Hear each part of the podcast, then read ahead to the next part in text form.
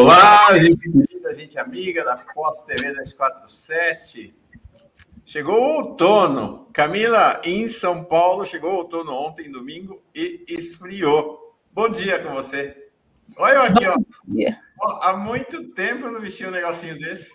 Oi, eu aqui, porque não dá para ver ele aqui, mas ele aqui do meu lado, o ventilador ainda é protagonista, mesmo com o outono, ainda está protagonista aqui em Salvador, porque está quente, viu? Estou tentando buscar aqui a temperatura hoje. Aqui 20 graus em São Paulo, realmente o outono entrou, chegou chegando, chegou chegando. Ah, aqui ainda não chegou chegando, não. Aqui são exatamente 27 graus, sensação térmica de 34. Uau, que outono. Super abafado, pancadas de chuva na região. Tudo bem com você, Camila? Tudo bem, só o calor, né? Mas está tudo ótimo. Comunidade querida da Pós TV 247, um dia muito importante, segunda-feira muito importante é, para a reunificação ou para a unificação, para a aproximação, para a unidade da esquerda brasileira. Nesta manhã, Guilherme Boulos renunciou à sua candidatura ao governo de São Paulo, anunciou que sai candidato a deputado federal, já afirmou que apoiará Haddad e Lula. O presidente do PSOL, Juliano Medeiros, que já tinha anunciado apoio a Lula, anunciou também apoio à candidatura de Haddad. Então, um dia muito importante para a esquerda brasileira. Com isso, nós temos os três partidos tradicionalmente é, chamados como os partidos da esquerda brasileira, PT, o PCdoB e o PSOL, unificados. É a primeira vez que isso acontece desde que os é, parte da militância, alguns dirigentes do PT deixaram o partido em 2004 para fundar o PSOL. Histórico, realmente, histórico. O PSOL, então, não terá candidato a presidente, o PSOL não terá candidato ao governo do Estado, e Bolo sai para deputado federal. Daqui a pouquinho a gente explica os detalhes dessa, dessa decisão de Bolos e quais as motivações. Mas é o grande tema do dia, a unidade da esquerda brasileira. Além disso, a gente tem pesquisa, vamos falar de pesquisa também, e vamos falar da vida do Brasil e do mundo, e do planeta, e das mulheres, e dos homens, e do povo LGBTQIA, de todo mundo. Camila, vamos começar dizendo quem vem? Começar diferente? Vamos sim. Quem vem hoje? Quem são os nossos convidados do Giro das Onze desta segunda-feira, Mauro Lopes? Vai chegar a Vilma Reis, ela também está muito empolgada com essa decisão do PSOL, vai, vai nos ajudar a analisar essa, pesquisa, essa decisão do PSOL. Elenida Vilela está chegando logo mais. Não está anunciado na, na nossa programação do Giro hoje, mas creio que o Edson Índio, da Intersindical, da direção do PSOL, também virá para explicar essa decisão. Estamos finalizando aqui um contato com ele nesse momento. E aí, na segunda parte do Giro, Marcos Coimbra.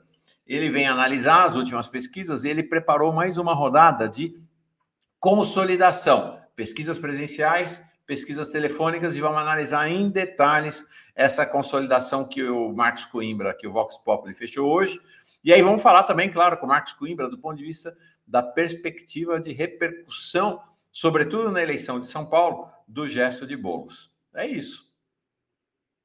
Vamos saudar a nossa turma? Vamos sim, saudar. Começa com a Vera ali aqui gritando, unidade da esquerda, é isso aí, unidade da esquerda brasileira.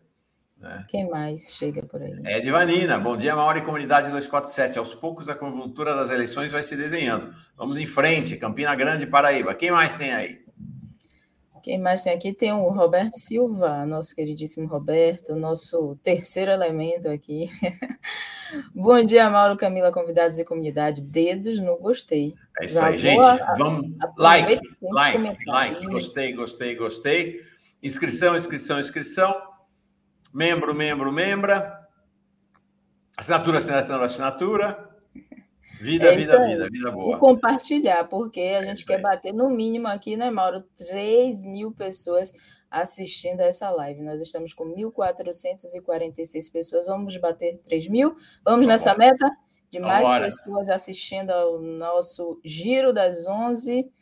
A... Deixa eu ver. Quem mais a chega? turma do ativismo delicado. Viva a unidade da esquerda. Precisamos ultrapassar aquilo que nos divide. A esquerda é pela diferença. Bom dia, gente querida da Pós TV 247, comunidade Giro das 11. Aqui, ó. O Pedro Antônio Cândido saudando. Ótima notícia. Certamente Guilherme Boulos será um dos deputados mais votados de São Paulo e vai ajudar muito o PSOL na questão da cláusula de barreira. Daqui a pouco a gente explica a cláusula de barreira. Parabéns, Boulos. Vamos juntos com a Haddad e Lula. De fato, quando ele anunciou, Camila, agora cedo, ele disse que uma das metas dele é ser o mais votado em São Paulo e impedir que o Eduardo Bolsonaro seja o mais votado. Exatamente. É, isso é uma coisa importante, importante. O Valmir Zanzeri, ah, tem uma antes dessa dele, que ele mandou duas. Ah, tem uma antes dessa? Deixa eu ver. É, Você tem ela aí? É, tenho, é um complemento.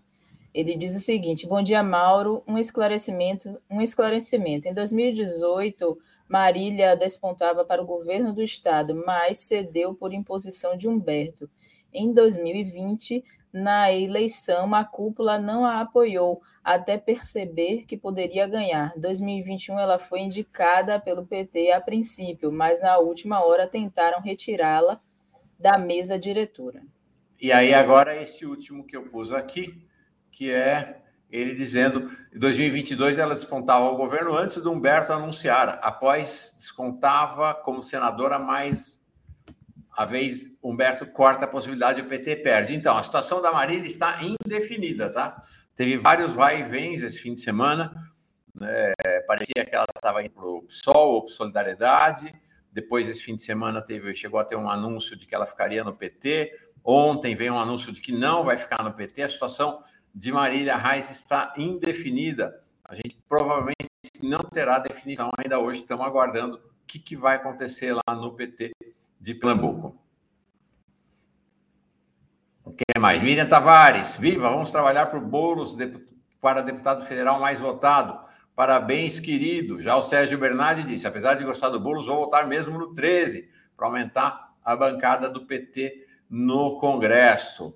E a, Maria Lúcia Lima pergunta: a Marília fica no PT? Não se sabe. Ela, ela, os anúncios que vem, têm vindo dela, da assessoria da Marília lá, não são definitivos, né? não são definitivos. É, é, isso aí. Somos 816 mil inscritos. Queremos 900 mil inscritos urgente para chegar a um milhão até a metade do ano, até o, segundo, início do segundo semestre. Mãe, pois bem. Vamos nessa? Vamos, vamos dar uma girada? Vamos contar, vamos contar. Já estamos contando, né? Mas vamos contar com mais detalhes agora. Mais detalhes. A gente acordou com essa, né, Mauro? Nossa redação ficou está agitadíssima com essa informação é, do Bolos, que ele confirmou a retirada da candidatura ao governo de São Paulo e se lançando deputado, pré-candidato a deputado pela unidade da esquerda ao redor de Lula e Haddad. O líder do MTST, Guilherme Bolos, do PSOL, decidiu retirar sua pré-candidatura ao governo de São Paulo e se lançar candidato a deputado federal. Segundo pesquisa Quaest, divulgada na última semana, o pré-candidato ao PT ao governo paulista, Fernando Haddad, é quem lidera a corrida, com 24% das intenções de voto, e Boulos só aparecia aí na quarta posição, com 7%. A mudança de trajetória de Boulos deve sim impulsionar ainda mais o nome de Haddad. Em entrevista à jornalista Mônica Bergamo, é, o Boulos disse o seguinte: como foi que, para a gente saber como é que foi essa decisão dele? Ele disse que depois de conversar com muitos companheiros do meu partido, isso é uma aspa, tá, gente? E de analisar o cenário, eu decidi que não vou ser candidato ao governo de São Paulo. Defendo que a unidade da esquerda é essencial para acabar o tucanistão e para derrotar o Bolsonaro em São Paulo, e não foi possível uma unidade de esquerda em torno do meu nome. Eu me pauto por um projeto político e não por ego ou por vaidade pessoal. E o que o nosso interessante isso, né, Elisê, que não teve, ele reconhece não teve unidade da esquerda em torno do nome, não se pauta por ego, de fato é um gesto de desprendimento. Mas há também, nós vamos falar daqui a pouquinho, há um gesto voltado para o partido dele, para o PSOL. Já explicamos daqui a pouco. Existe sim. Tem mais. Já teve repercussão, né? Sim, já teve a repercussão. Só complementando o que o, o Pedro Antônio Cândido, nosso internauta, falou, é, ele essa decisão, né, é para fortalecer o Congresso Nacional e ajudar o PSOL a superar essa cláusula de barreira, que é esse dispositivo legal que restringe ou impede a atuação parlamentar de um partido que não alcança um determinado percentual de votos. O PSOL tem, infelizmente, no momento, apenas três deputados federais. Então, essa decisão de Boulos, ele que pretende aí ser um dos mais votados do Brasil e vencer o Eduardo Bolsonaro, né, retirar o Eduardo Bolsonaro, é, pode acabar vencendo aí essa cláusula de barreira. É, a bancada do PSOL hoje na, na Câmara dos Deputados é uma bancada de nove parlamentares, nove deputadas e deputados. Né? E vamos, explicar essa questão da cláusula de barreira e por que, que também ela é importante na decisão do Boulos. Ó, Olivia Husler, Lula presidente, Haddad governador e Boulos deputado federal. Temos que retirar via voto todos os integrantes do atual governo, pai, filhos e o espírito. É isso aí, nada santo. Espírito de porco, na verdade. É... Vamos. Uh... A bancada do PSOL. Explicar essa questão da, especificamente da cláusula de barreira. Para a eleição de 2022, ela é um drama para os pequenos partidos. Por quê? Porque os pequenos partidos podem até eleger alguns deputados, mas eles têm que eleger, têm que ter pelo menos 2% do total de votos válidos do Brasil. Ou então, se não tiver isso, uma outra alternativa é ter eleger 11 deputados federais em nove estados. Não é um desafio pequeno, para os pequenos partidos, inclusive por isso que vários estão eh, buscando abrigo nas federações, porque quando se juntam numa federação, essa, essa cláusula passa a valer para a federação. A federação é muito maior e deixa de ser problema. É o caso do PCdoB. O PCdoB muito provavelmente não teria bancada na, no Congresso Nacional se não tivesse entrado para a federação do PT, junto com o PV. O PV é a mesma coisa. Então, como o, P, o PCdoB e o PV estão na federação do PT, eles entram no combo do voto do PT mais PCdoB mais PV. Fogem desse problema da cláusula de barreira. No caso do PSOL, não sei até, viu, Camila, com essa decisão do Boulos agora, uh, e depois o anúncio do presidente do PSOL, você vai contar para nós daqui a pouco qual foi, se não há possibilidade até de retomar a conversa de federação. Vamos ver. Vamos ver. Provavelmente não. Mas o pessoal está caminhando para fechar uma federação com a rede. Mesmo a junção da rede com o PSOL não é suficiente para dar garantia de, de romper a cláusula de barreira. Então, a candidatura do Boulos é fundamental para que o PSOL faça uma bancada de quatro, cinco, seis deputados federais em São Paulo e aí ele vai pingando com deputados em outros estados para até atingir os 11 deputados em nove estados. É, então, essa é uma questão fundamental, porque senão fica fora do Congresso. Imagina o que seria o PSOL ficar fora do Congresso Nacional. Então, essa, essa é a questão da cláusula de barreira. O que mais que tem de novidade nessa área? Tem o posicionamento do presidente da sigla, o Juliano Medeiros, que ele disse o seguinte: Haddad é o único que pode derrotar o tucanado. Aí, após a decisão do Bolos, o presidente da sigla, Juliano Medeiros, apontou pelo Twitter nesta segunda-feira que o partido deve apoiar o pré-candidato Fernando Haddad do PT. Medeiros disse considerar que o Haddad é o único capaz de derrotar a hegemonia do PSDB em São Paulo, mas advertiu que a decisão de quem apoiar cabe ao coletivo do PSOL. Ele disse o seguinte, abre aspas, como candidato a deputado federal, Boulos poderá ajudar a consolidar uma bancada ainda mais expressiva da esquerda e do PSOL na Câmara dos Deputados. Para o governo de São Paulo, considero que Fernando Haddad é o único que pode unir as esquerdas e finalmente derrotar o tucanato. Fecha aspas. Ele ainda acrescentou: esse debate será feito ainda nas instâncias do PSOL em São Paulo. Obviamente, defenderei a posição que for defendida pela maioria com disciplina e compromisso militante, mas, como eleitor e filiado do partido no Estado, manifesto a posição que penso ser a mais correta no momento complementou aí, o Juliano Medeiros, presidente nacional do PSOL. O que é que representa já o posicionamento do Juliano Mauro? Ele, como eleitor, como ele colocou, como eleitor, como eh, do partido, ele, ele acha que a Haddad é a melhor solução. Aí a gente já leva, já leva bastante gente com esse posicionamento do Juliano. Não, ele é o presidente do partido, claro que eles têm o cuidado de não atropelar as instâncias internas do, do PSOL. Mas tanto Haddad, tanto Boulos quanto Juliano estão deixando claro que vão de Lula e Haddad e está fechada a aliança. Né? Na prática está fechada a aliança. Uh, eu acho interessante o seguinte, mas é significativo que o Juliano Medeiros, que é o presidente nacional, tenha sido ainda mais enfático que o Boulos ao anunciar o apoio ao Haddad.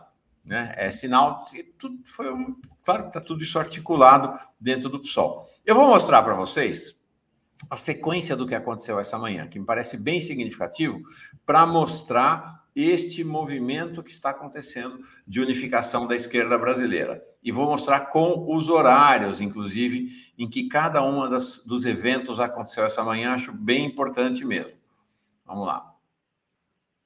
Aqui que eu preparei. Ah, tá os aqui. tweets, né, do Boulos. Isso, eu juntei aqui os tweets todos, então estão aqui. Vou mostrar. Quando foi às. Olha o horário aqui, gente. Quando foi 9h25 da manhã, o Bolo soltou esse tweet. O momento do Brasil é crítico e exige gestos políticos e generosidade. Depois de muito diálogo com companheiros de partido e analisar o cenário, decidi ser candidato a deputado federal. Defendo a unidade da esquerda para derrotar os tucanos e o bolsonarismo no estado de São Paulo. Aí depois ele fez uma sequência de tweets falando do Lula e tudo mais. 9h25. Aqui, ó. 9h49 Portanto, cerca de 20 minutos depois, pouco mais é, de 20 minutos depois, o Juliano Medeiros repercutiu e amplificou. Como candidato a deputado federal, Boulos poderá ajudar a consolidar uma bancada ainda mais expressiva da esquerda e do PSOL na Câmara dos Deputados. Para o governo de São Paulo, considero que Haddad é o único que pode unir as esquerdas e finalmente derrotar o Tucanato. E aí, pouco depois, às 10h11, então, ó, é, foi 20 minutos, 20 minutos, 20 minutos. Veio a Glaze. Saudamos a candidatura do companheiro Boulos à Câmara dos Deputados. Muito importante para ampliar a representação política dos movimentos populares e da esquerda. Queremos contar com sua força nas campanhas de Lula e do companheiro Haddad. O que, que isso quer dizer, Camille e gente? Há uma sinalização clara de que Boulos e o PSOL terão peso na campanha de Haddad e de Lula, inclusive na definição do programa de governo. Então, essa é uma questão importante, porque isso abre novas possibilidades de diálogo. Claro, vai puxar, vai fazer a presença do PSOL nesses termos vai puxar o programa, vai tentar, pelo menos, puxar o, o programa de governo do PT mais talvez para a esquerda. Então, é significativo. Bolos terá um lugar de destaque na campanha de Lula e de Haddad. Primeiro. Segundo, não foi colocado em cima da mesa. Não foi colocado em cima da mesa hoje. Isso é importante que se diga. Mas é muito provável que a partir dessa unificação, Boulos seja o candidato da esquerda para a Prefeitura de São Paulo nas próximas eleições. Que era a proposta do PT lá atrás, desde sempre. O PT tinha proposto, logo que lançou o Haddad candidato a governador, que o Boulos abrisse mão e se, saísse a deputado federal e se guardasse para a candidatura à prefeitura de São Paulo nas próximas eleições. Boa chance. Vamos ver como a coisa evolui, mas é boa chance. É isso aí. Que é dia, hein? É o que a gente vem falando aqui de, de eleger a bancada também, que vai ser é, positivo, né? Vai ser muito importante para o Lula ter uma, uma grande bancada para poder ele conseguir governar, né? Nessa administração. Sim, e vocês imaginam um, um homem como Boulos, o peso que terá também no, no Congresso Nacional. Né? Exatamente. Né? É, na articulação a favor do governo Lula. É, é isso aí. Uh, último destaque. que mais temos agora de manhã? Temos uma pesquisa, a pesquisa FSB, que aponta que Lula é o mais preparado ele tem 43% é, das indicações das pessoas que foram pesquisadas, e a terceira via, como a gente já espera, né, não decola, nem tem nome decidido, enfim. Terceira via não decola. Na visão do eleitorado, o ex-presidente é o candidato mais preparado em todos os aspectos, como gerar emprego, combater a Covid e a corrupção, e também controlar a inflação. Foi uma pesquisa telefônica realizada pelo Instituto FSB, patrocinada pelo Banco BTG Pactual e divulgada hoje. Mostra que Lula tem 43% das intenções de voto no primeiro turno, seguindo na liderança do pleito. Na sequência, aparece Jair Bolsonaro com 29%, seguido por Ciro Gomes e Sérgio Moro, do Podemos. Ciro Gomes aparece com 9%, Sérgio Moro com 8%. E João Dória aqui aparece com apenas 2%. No cenário de segundo turno entre Lula e Bolsonaro, o petista tem 54% contra 35% do atual chefe de governo. E é, o levantamento também mostra um caminho difícil aí para a terceira via. O presidente, o diretor do Instituto FSB de pesquisa, o André Giacomo, ele disse o seguinte: o contexto de polarização política antecipou as decisões dos eleitores. Com isso, as possibilidades para candidatos fora Lula e Bolsonaro hoje são bem mais restritas. É, segundo a pesquisa, ainda trazendo dados da pesquisa, Lula é, na visão dos eleitores, o candidato mais preparado em todos os aspectos. Estão elencados redução da pobreza, manter ou ampliar programas sociais de distribuição de renda, gerar empregos, controlar aumentos de preços, promover o crescimento da economia brasileira, reduzir impostos, combater a pandemia de Covid-19 e a corrupção. É, a pesquisa ouviu 2 mil pessoas por telefone entre 18 e 20 de março. O intervalo de confiança é de 95% e a margem de erro é de dois pontos percentuais para mais ou para menos. O levantamento está registrado no Tribunal Superior Eleitoral sobre, sob o código BR 09630-2022. É isso aí. É, mas, ó, não vamos falar de pesquisa agora, tá? Vamos deixar para quem nosso guru. Vamos deixar para Marcos Coimbra, daqui a pouco ele chega depois de meio-dia. Vamos falar desse novo cenário político. Estou vendo Elenir e Vilma aqui, vou embarcar as duas. Daqui a pouquinho também chega uh, o nosso Edson uh, Carneiro, o índio, como todo mundo conhece. Ele que é dirigente, secretário nacional da Intersindical, secretário-geral da Intersindical Central da Classe Trabalhadora, é um dirigente do PSOL, é, muito ligado a Bolos e a Juliano Medeiros, que não conseguiram vir, não conseguiram vir, mas ele vai trazer essa posição do PSOL para nós. Gilberto Cruvinel, dizendo aqui, Mauro e Camila, lamento informar que não votarei em Boulos. Não, não precisa lamentar, tudo bem, porque meu voto, desde que foi prefeita, sempre foi para Luiz Erundina. Então, não lamente, vota na Erundina, é, nossa matriarca, grande. Mauro, entreviste o Boulos. Então, conversei com o Boulos agora cedo. Ele estava com uma agenda, imagina o que está a vida do Boulos agora, estava com uma agenda bem complicada. Em princípio, ele vem ao Boa Noite hoje, tá? Ele estará com a gente no Boa Noite 247. É... A Creuza, Lula, Haddad e Boulos, estamos junto. Então vamos embora. Se estamos juntos, estamos juntas. Estamos, vamos embarcar. Oi, Lenina Vilela e Vilma Reis. Ô, mulheres, tudo bom? Oi, Mauro. Oi, Camila. Oi, comunidade. Oi, Vilma. Oi, gente. Bom dia. Bom dia. Bom dia. Queria muito ouvir vocês duas, porque, assim, em que pese ter uma motivação própria do PSOL, que é a questão da cláusula de barreira, me parece que é algo além disso, né? A própria entrevista, o Boulos deu uma entrevista, ele anunciou isso pelo Twitter e por uma entrevista para a Mônica Bergamo na Folha de São Paulo a gente até comentou, viu, uma e eu, o caráter dessa entrevista, há um gesto simbólico, não é? Desde que o PSOL foi formado em 2004, era impensável que isso acontecesse, né? O PSOL abrir mão das suas candidaturas ao governo de São Paulo, à presidência da República, compor com o PT, esse processo de reaproximação né, do PSOL com o PT, do PT com o PSOL, estava comentando, né, o PCdoB também, então os três partidos, assim, tradicionalmente da esquerda brasileira, unidos, né, algo que até um tempo atrás era impensável. Acho que é uma mudança de qualidade no cenário para as eleições e até para pensar o governo Lula, né, Vilma? Ei, Mauro. Ai, ai. Ah, como disse Camila, né? Foi um, começou um reboliço. Não foi só aí na, na redação do 247, não, viu, Camila? O país, desculpe, o país inteiro está nesse reboliço. Deixa eu desligar aqui a máquina de vento, que o calor em Salvador é algo real, viu, minha gente?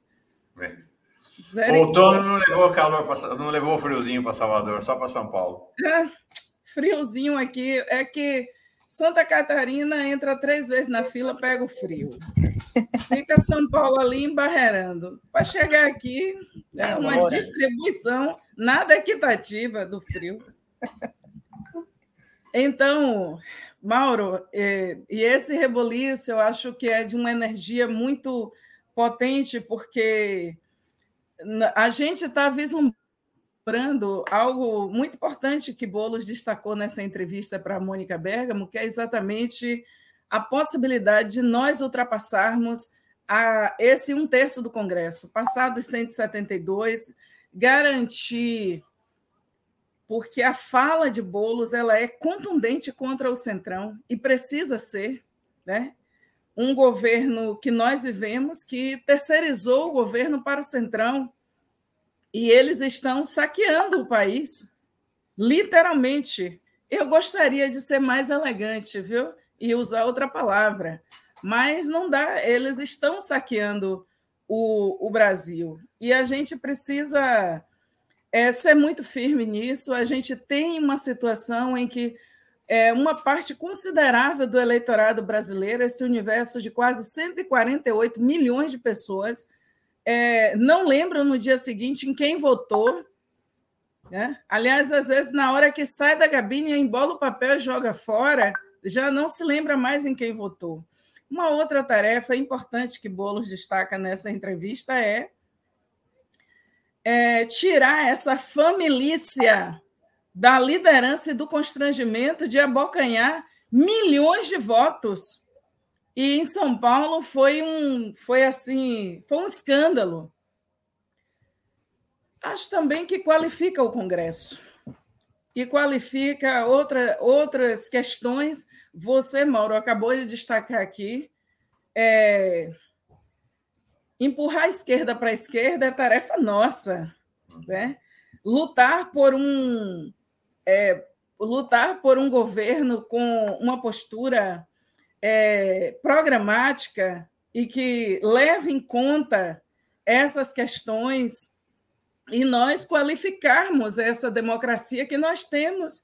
O Brasil não pode continuar tendo emenda secreta, o Brasil não pode continuar com é, a gente sem possibilidade de aniquilar com a, com a PEC 95. E todos esses aspectos estavam como compromisso na entrevista de Bolos. Então, Bolos não fala sozinho, ele fala com milhões. Né? E se colocou como um líder político do campo das esquerdas. E nesse aspecto, eu penso que nós estamos no momento que a direita e a extrema-direita não esperava. E, inclusive, destacar que essa extrema-direita está se esvaindo e, e, a gente colocar isso como perspectiva, mesmo que não, a gente não esteja vivenciando os efeitos dessa, né, do que foi esse horror de 2018, ah, e o próprio enfrentamento, aqui eu junto com outra questão, que o próprio enfrentamento que o STF fez a, ao horror né? É, de uma máquina de destruição mesmo, de processos é, dos países, que foi e significa o Telegram. Né? O que é que essa família estava fazendo em Dubai que é que essa família estava buscando em vários países do mundo, inclusive na Rússia, né, onde foi fundado o, o Telegram. É importante a gente pensar, porque eles estão tramando. Né? A gente está aqui discutindo dentro de uma realidade. Nós não sabemos, diante de um horror que, que assassinou Marielle Franco e que abriu uma era de terror político no país, a gente está lutando, Mauro, para ter eleições no Brasil. Para ter eleições. E tem um outro aspecto, só para a gente fechar aqui o bloco, que é, que Bolos destacou, que é a própria possibilidade e a gente lutar para ganhar as eleições. Né? Essa é, eu acho que a Lenira também sempre fala, essa ideia de já ganhou, não tem eleição ganha. A gente tem que batalhar pelas eleições. É muito grave o que a gente está vivendo. É, a gente não pode desprezar o que eles fizeram nas eleições e o que eles fizeram com o Brasil desde 2013. Né? E se a gente quiser afastar um pouco mais, desde 2005, o que a direita a extrema-direita fez, o que os ricos e os super ricos fizeram, sem compromisso nenhum, uhum. sem qualquer compromisso, realmente, né? rivando o país e a nossa esperança. Então, essa é uma eleição muito tensa e, e Boulos deu um passo que é de um líder político, né? Mas também assim ó, de uma outra geração focada num, em compromissos coletivos, porque se for no ego, não vai. No ego a gente vai se arrebentar. Helenira, eu não sei quanto a você, Lenira. O pessoal acha às vezes que eu sou meio bobo, mas eu sou mesmo. Fiquei emocionado hoje, sabe? Porque é tão forte pensar, ver a esquerda se unificando, né? É um negócio, a gente que está né, tá tanto dividido, nesse momento, inclusive, né, a gente tem tanta briga no interior da esquerda, né, é, por vários motivos, e esse gesto do PSOL e essa volta, não é uma volta para casa, eles não estão voltando para o PT, mas voltando voltando para o mesmo lugar, sabe? voltando para a mesma mesa de, na sala de jantar, voltando para a mesma mesa, sentando ao redor da mesa para partilhar a refeição. Né? Achei, fiquei muito emocionado. Como é que você avalia o peso dessa decisão do Boulos hoje? Eu, eu penso que é, bom, primeiro, sempre foi o que eu defendi, né? Desde o início eu disse que a melhor coisa que o Boulos podia fazer era isso. E, obviamente, então, é, fico muito feliz quando isso acontece e da forma que está acontecendo. Eu acho que é um amadurecimento em vários aspectos do processo, né? Não é um amadurecimento do indivíduo, é um amadurecimento do processo da gente estar tá conseguindo é, perceber as prioridades, perceber o papel de cada um nessas prioridades, a contribuição que cada um e cada uma pode dar no processo.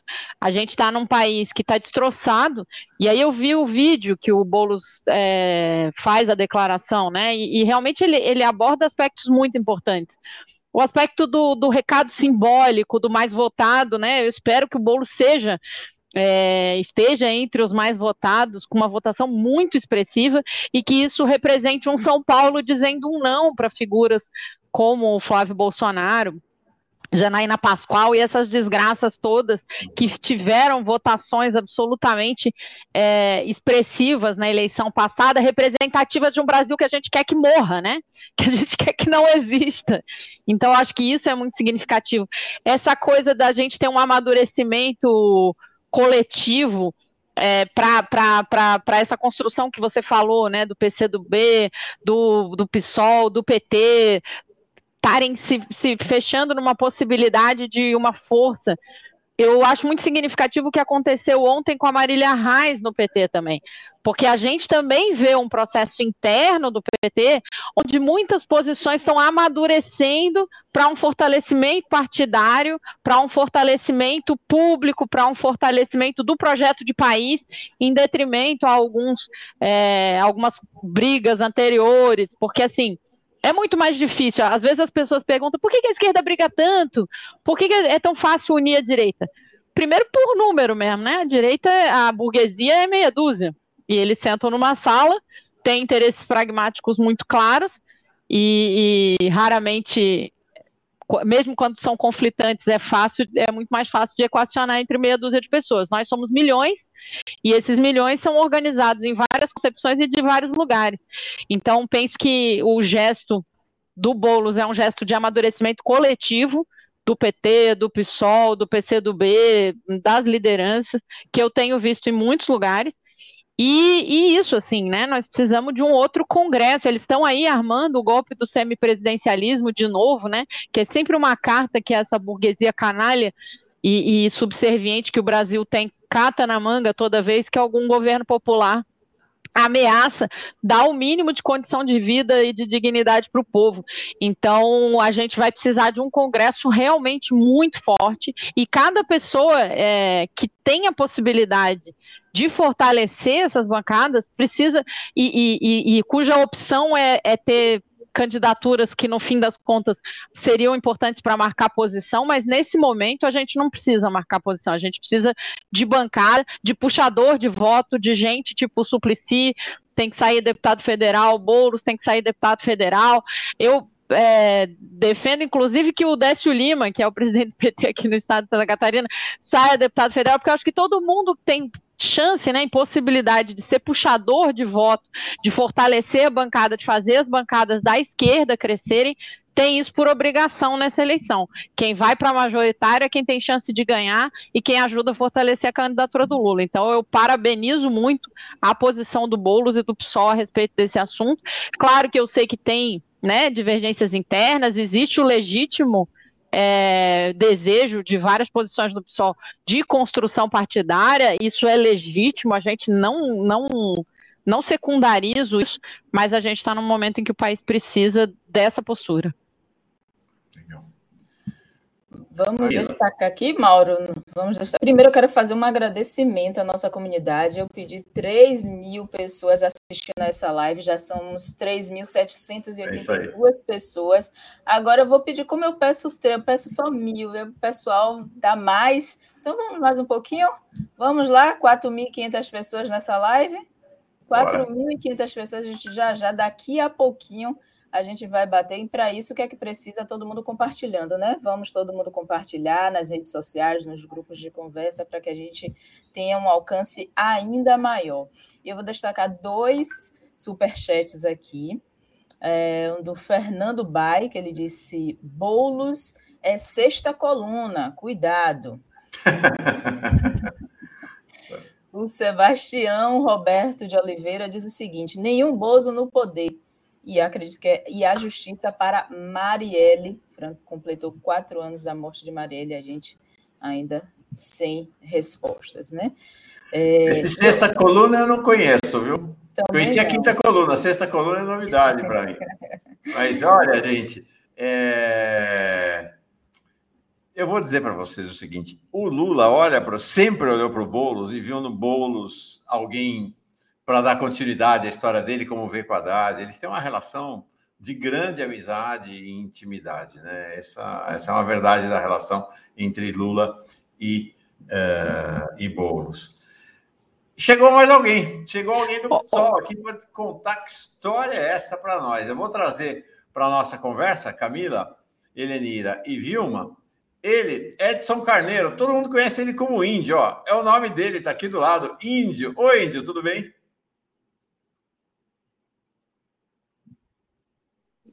Olá, Mauro, tudo bem? Bom Alegria dia grande na tua presença, faz tempo que não te vejo aqui. Que bom que você veio. Pois é, pois é, faz tempo, né?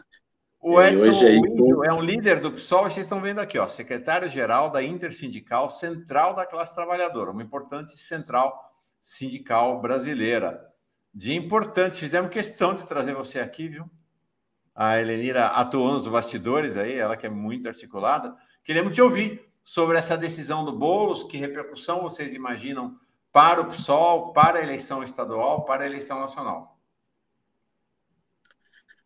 Tudo bem, Mauro? Bom dia para você, para Helenira, para Vilma Reis, para Camila, para toda a turma aí que está acompanhando o giro das 11. É, pois é, uma decisão importante do nosso camarada Guilherme Boulos, é, que tem demonstrado, enfim, nos últimos anos, principalmente a partir do golpe, o compromisso aí com a unidade da esquerda, com a unidade do nosso campo político no país, é, para derrotar não apenas o Bolsonaro, que a gente espera uma eleição muito difícil, é, mas também para aqui no estado de São Paulo a gente quebrar a hegemonia tucana do PSDB de quase 30 anos. Portanto, é um gesto, mais um gesto pela unidade e que a gente espera construir, sim, a unidade da esquerda aqui também no estado de São Paulo. Claro que essa unidade, é, a retirada da candidatura do Boulos é uma sinalização para essa unidade, mas que precisa ser consolidada aí em cima de um debate político, de um debate programático e também de uma negociação, né, é, da chapa para uma composição da chapa, porque também a unidade não é uma via de mão única, né? É, acho que o Guilherme tem um papel, tem cumprido um papel muito importante, é, desde que lançou a pré-candidatura no passado, fez um giro pelo interior de São Paulo, pela grande São Paulo, dialogou com muita gente, estava é, pontuando, pontuou em todo esse período muito bem nas pesquisas, é, mas, mais uma vez, né, a gente dá esse gesto pela unidade.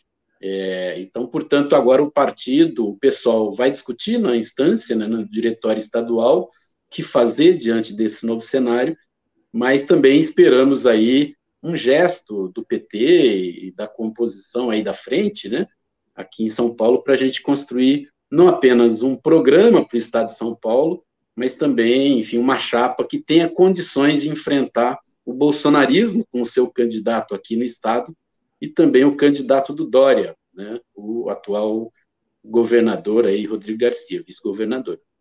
A Glaze, agora cedo, já soltou um tweet em resposta, né? Foi, eu mostrei mais cedo, o Índio viu Melenira, foi 20 minutos, né? O Bolo soltou 20 minutos depois do Juliano, 20 minutos depois a Glaze, já dizendo, ó, o Boulos vai ter um papel central na, nas candidaturas tanto de Lula quanto de Haddad. E aí já te pergunto, se eu estou entendendo, acho que é algo também muito interessante, que você está falando de composição de governo, inclusive, né? De o PSOL está compondo chapa e está compondo o eventual governo Haddad, está compondo o eventual governo Lula, ter presença na corresponsabilidade dos, do futuro do, do Estado e do país, né?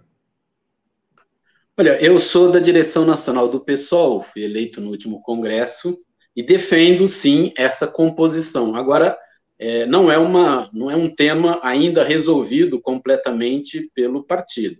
É, no congresso, do, no último congresso do PSOL, o PSOL apoiou, é, aprovou é, por grande maioria é, o apoio ao ex-presidente Lula já no primeiro turno é, e vamos, enfim, ainda teremos agora no mês que vem, no mês de abril, uma conferência eleitoral que vai bater o martelo sobre essa questão. É, agora, ainda não há nenhum, nenhum debate é, sobre composição de governo, até porque nós precisamos ganhar. Né? É, eu tenho é, expressado, e vários outros, o próprio Guilherme tem expressado muito a preocupação aí com os rumos da campanha, é, e com as dificuldades que a gente vai enfrentar para derrotar o governo da extrema-direita do seu Jair Bolsonaro. Então, acho que a gente tem que fazer uma campanha com muita mobilização, com muito diálogo, debater com a população mais empobrecida do nosso país. Não é possível, né? O Brasil está é, tá sendo destruído, são mais de 20 milhões de pessoas passando fome, mais da metade da população sequer tem a certeza da próxima refeição. Então, a nossa gente, o nosso povo está numa situação desesperadora e não é possível a gente se apresentar para o país dividido. Né? Claro que tem diferenças e é preciso buscar uma base programática sólida, porque o Brasil precisa ser reconstruído, precisa revogar o teto de gasto, precisa reverter os retrocessos que fizeram com a reforma trabalhista, com a reforma da Previdência. Precisamos de investimento público vigoroso no nosso país, precisamos de um projeto de desenvolvimento nacional, e a candidatura do companheiro Lula tem sim condições de vencer essa batalha e de projetar a esperança que o nosso povo e a nossa gente tanto precisa, né? E aqui no estado também, enfim, sim. mas a, nós ainda não o tema de composição de governo ainda está distante, né? Acho que a gente Agora, precisa os passos nesse período que a gente Dá para imaginar com o protagonismo do Boulos, do PSOL, à frente do MTST, por exemplo, uma presença do, do PSOL nessa área de cidades e moradia, tanto em nível federal quanto em nível estadual, realmente tem uma contribuição muito, muito é, relevante. Alguém aqui, a Fernanda DS, está aqui dizendo, não, que o. Que o ela está falando mal aqui do. Falando mal, não, está aqui cutucando o Fernando Bai, a Fernanda com o Fernando, dizendo, não, ele é do PCO, por isso que ele fica falando que o Boulos é, é quinta coluna. Até onde eu sei, não é não. Né? Tem lá a posição dele. Mas alguém disse aqui, o Boulos é décima terceira coluna. é isso aí. É, o Sebastião Roberto de Oliveira diz: nenhum Bozo no poder. Justiça para Marielle, você já tinha lido, né? Eu queria fazer agora um, um, um propor uma rodada para vocês com um salto, porque a gente tem. Nós tivemos esse fim de semana também um evento importantíssimo do Lula no Paraná, a partir de sexta-feira, com a, o Requião, é, entrando para o PT, saindo o candidato, né, esse processo de unificação. A gente tem na Bahia uma definição é, da, de uma candidatura própria do PT, pra, aparentemente praticamente definida, e, e, a reunião do partido ao redor do secretário da Educação, o Juarez, né, Vilma? Jerônimo. Jerônimo. Jerônimo, Jerônimo, Jerônimo. Não sei. É, Agora, tem uma questão. Hoje é Dia Mundial de Combate ao Racismo. E tem um tema aqui, ao lado do tema do racismo, que é o tema do gênero, que está crescendo na campanha. Achei muito forte, muito significativo. Um dos temas da campanha, da, da, do discurso, da narrativa do Lula semana passada, foi exatamente a questão da paridade de gênero. Desde que ele veio do México, né? Eu tinha feito essa pergunta naquela entrevista lá nas para as mídias independentes, ele deu uma disfarçada, mas de lá para cá ele tem sido cada dia mais afirmativo e me parece que a gente vai com uma agenda. E na medida em que você vai constituindo um bloco da esquerda no interior da candidatura Lula e Haddad, que, portanto, tende a debater e disputar o protagonismo e hegemonia com setores mais liberais, essa questão da paridade de gênero e raça me parece que entrou com uma agenda praticamente definitiva para os próximos governos do país. O que te parece, Vilma? Mauro, com o olho dele, ó, lá na frente. Ah, você, você fez algumas perguntas a Lula um tempo atrás, né? Eu acho que Lula respondeu de um jeito em que ele talvez nem não esperava a pergunta, né? E eu acho que é isso. O jornalismo independente tem essa postura, né? Ah, eu penso que o, o, México mexeu com Lula, mas é, assim fundamentalmente o Chile, sabe?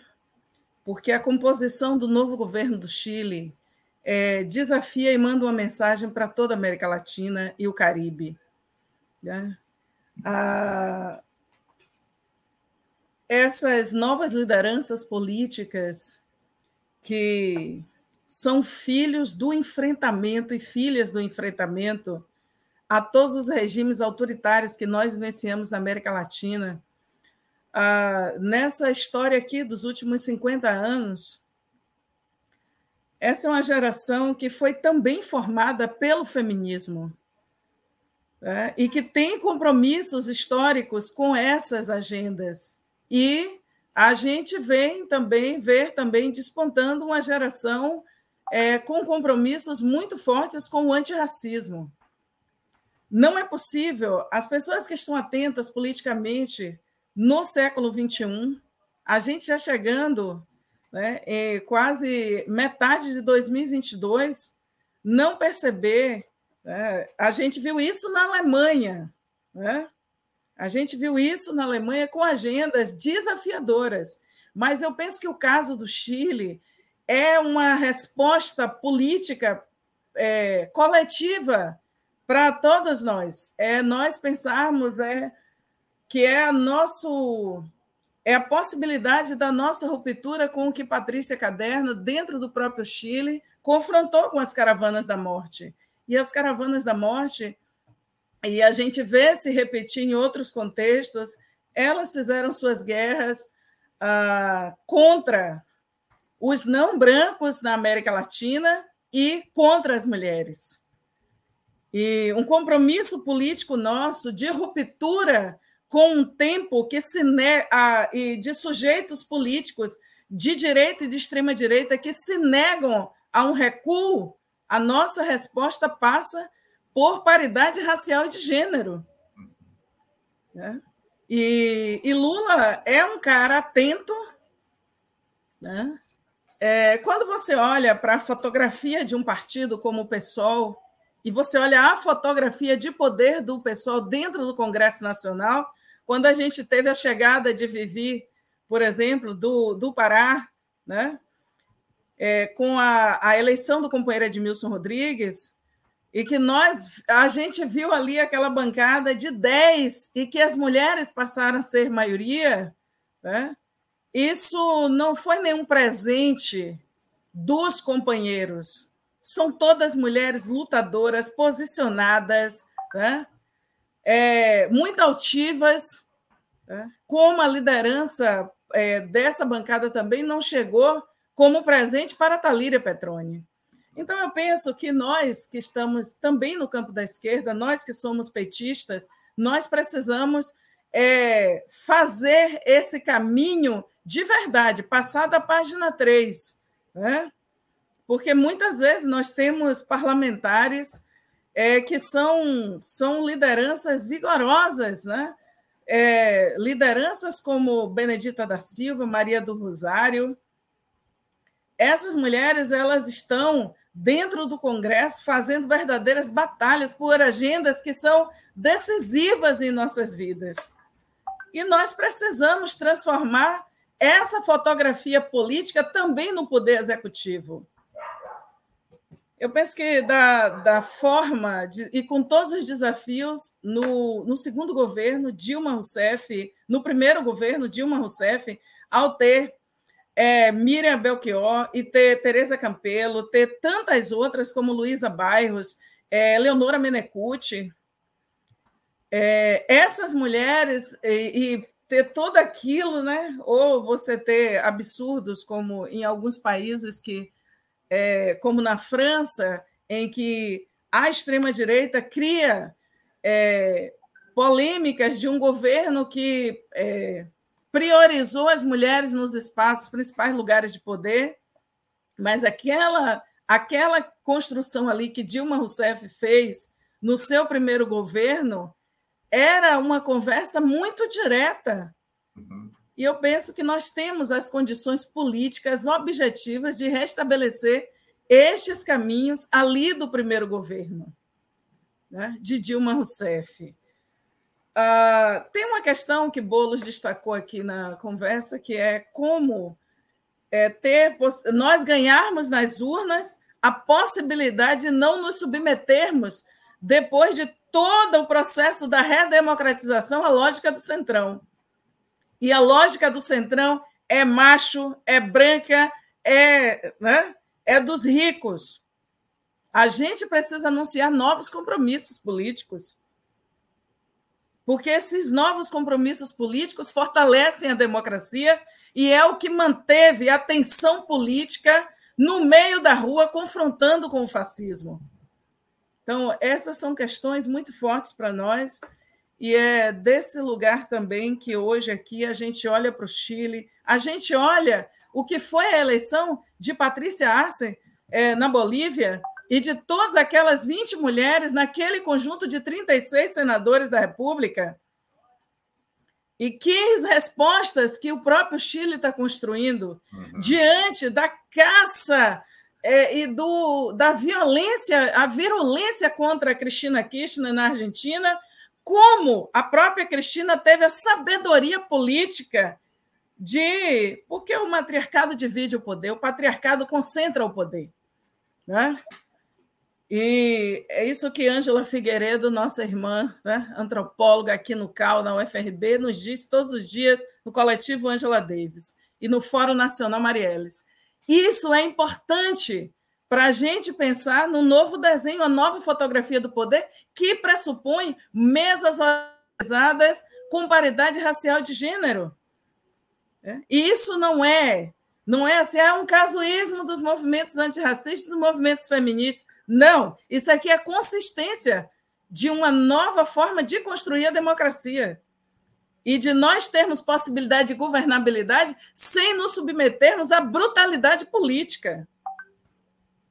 É difícil, eu sei, viu, Índio? É difícil, mas a gente ter coragem de falar em uma, em uma virada por justiça na habitação, nós termos coragem de confrontar essa matriz energética que temos no Brasil, nós confrontarmos uma lógica de um país que anda na rodovia com todas, quase toda a sua produção, abrindo mão das ferrovias, enquanto um projeto de autonomia política. Né? Tudo isso tem a ver com um processo que confronta e é. Né? Os, os homens políticos mais atentos, eles dividem o poder com as mulheres. Né? Ou você pode ganhar e não ganhar. Né? Camila. E toda a nossa solidariedade ao, de, a, ao nosso povo em Petrópolis, é, confrontando com os desastres políticos é, de abandono, né, do chamado esse, né, essa crença de que o céu estará sempre azul. Um mês depois, a gente vê Petrópolis novamente ser arrastada. Elenira, você esse tema da paridade de gênero e de raça é um tema que atravessa a sua trajetória, inclusive dentro do PT. Sei que você teve é, participou de vitórias importantes dentro do partido. O PSOL é um tema central também para o PSOL lá do Índio, não é? Mas também de grandes derrotas, né? E eu queria olhar, é, é, pedir teu olhar para a perspectiva concreta de construção de governos como o do Haddad, né, como o do Lula, para essas duas questões. É? Houve um avanço do governo Lula para o governo Dilma, mas ainda coisas muito tímidas perto de tudo aquilo que está acontecendo no planeta, né? na, na centro-esquerda e na esquerda em todo o planeta. É, Mauro, eu tenho muita divergência com o Trudeau em muitas coisas, mas quando perguntaram para ele por que, que ia ter paridade de gênero no governo dele no Canadá, ele respondeu porque estamos no século XXI. né? É até difícil que a gente precise argumentar a respeito disso, né? Eu, bom, primeiro eu queria uh, lembrar, né, que hoje é o dia contra a discriminação racial decretado pela ONU por causa do massacre de Chaperville, o massacre que aconteceu na África do Sul, e que é interessante porque o motivo do, do protesto que, que foi que recebeu a reação de opressão do governo sul-africano era, eram os passes para as pessoas negras poderem entrar, né? Só podia andar em determinados lugares se tivesse um passe. E é interessantíssimo porque esse passe é um dos motivos do início da militância do Mahatma Gandhi, porque ele morava na África do Sul e também era cobrado desse passe. E aí a gente vê que o racismo atravessa o mundo, mas atravessa o Brasil de uma maneira muito especial, tristemente, né, mas forte demais, e a gente tem que enfrentar. E essa coisa do, do machismo também. Eu fui em 1990, e, desculpa, em 2000, eu fui candidata a vice-prefeita de Florianópolis pelo PT, numa chapa com um então deputado e foi um processo muito difícil, Mauro. O PT é um lugar que ainda é muito difícil para as mulheres, muito difícil. Né? Não é uma coisa do passado, é uma coisa do presente. E aí a gente vê que no encontro com as mulheres que o Lula fez, ele diz: mulheres, vocês não têm que pedir licença, vocês têm que enfiar o pé na porta, porque os homens não vão abrir essa porta assim. E aí é por isso, inclusive, que o meu nome está colocado aqui em Santa Catarina à disposição da chapa majoritária do PT, porque não vai ser por falta de nome que eles vão deixar o partido com uma chapa só de homens brancos. Né? Tem sim, tem nome, não tem só o meu, pode ser uma chapa coletiva ao Senado, por exemplo. Agora, não é aceitável no século XXI que a gente consiga, deixando alijado do processo de poder, Aqui em Santa Catarina, 52% são mulheres, 15% são pessoas negras, e outro dia, um site de notícias é, tem 15 mil indígenas, é o quarto estado do país que mais tem, faz casamentos entre pessoas do mesmo sexo, e, e ainda assim, outro dia, um site de notícias foi publicar o retrato né, de todas as pessoas que estão intervindo para a decisão de quem vai ser o próximo governador do estado, e só tem homens brancos de classe média alta ou ricos, profissionais liberais ou empresários, não tem outro perfil, não tem nenhuma única pessoa fora desse perfil. E aí a gente não pode aceitar isso como uma imposição da a imposição da realidade é não aceitar isso. A gente não pode mais reproduzir. Então tem que ter, tem que ter mulher, tem que ter pessoa negra, tem que ter pessoa indígena, tem que ter.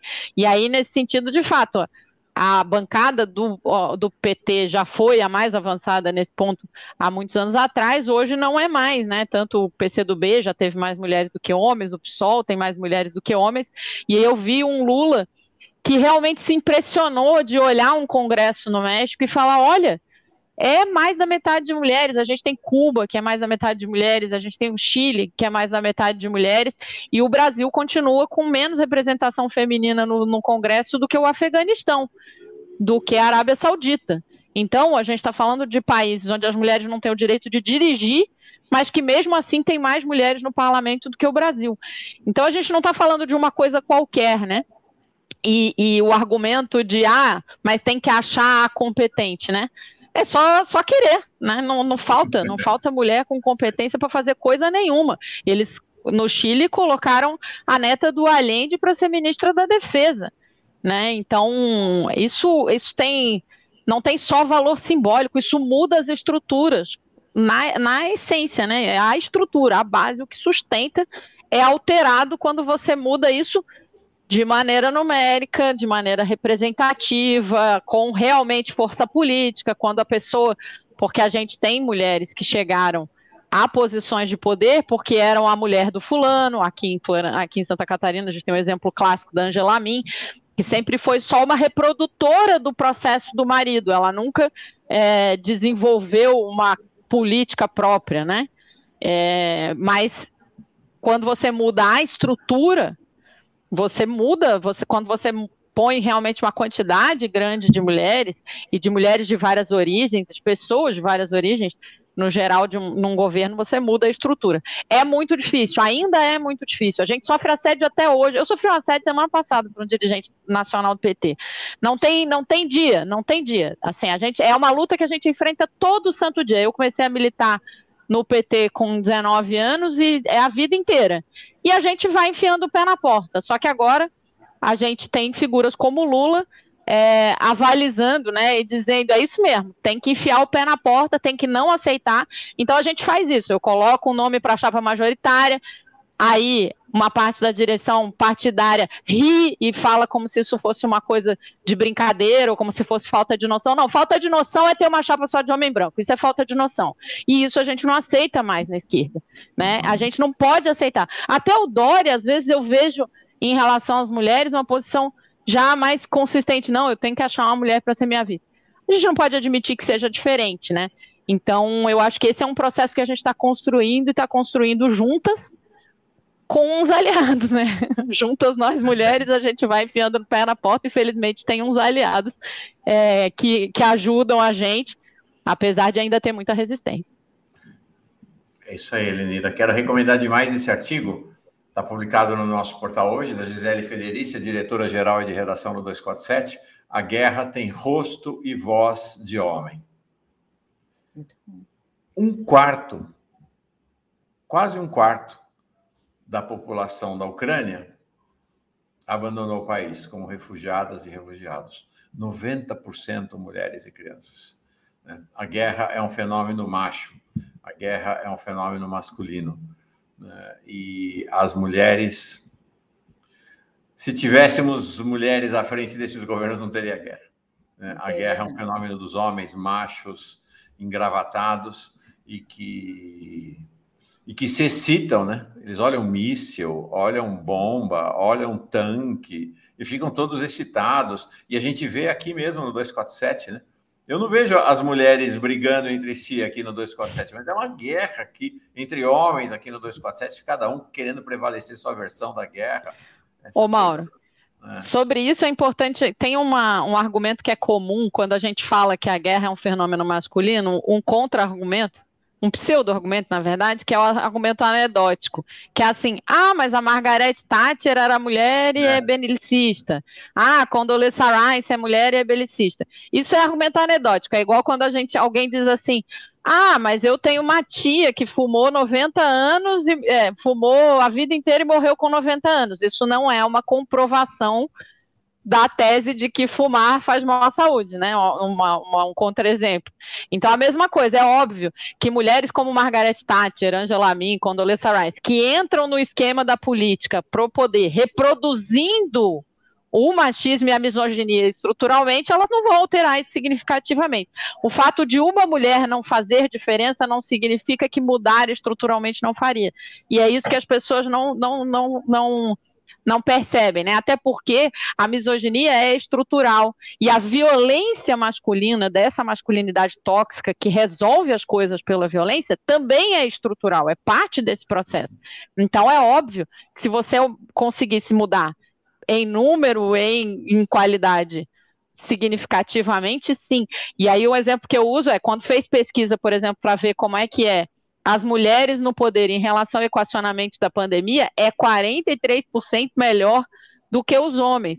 E aí isso é estatística, isso é pesquisa, isso é estudo. Não é argumento adenótico de a gente pode achar uma mulher que tenha sido prefeita ou deputada, uma Janaína Pascoal retardada que diga que não tem que usar vacina ou sei lá o quê.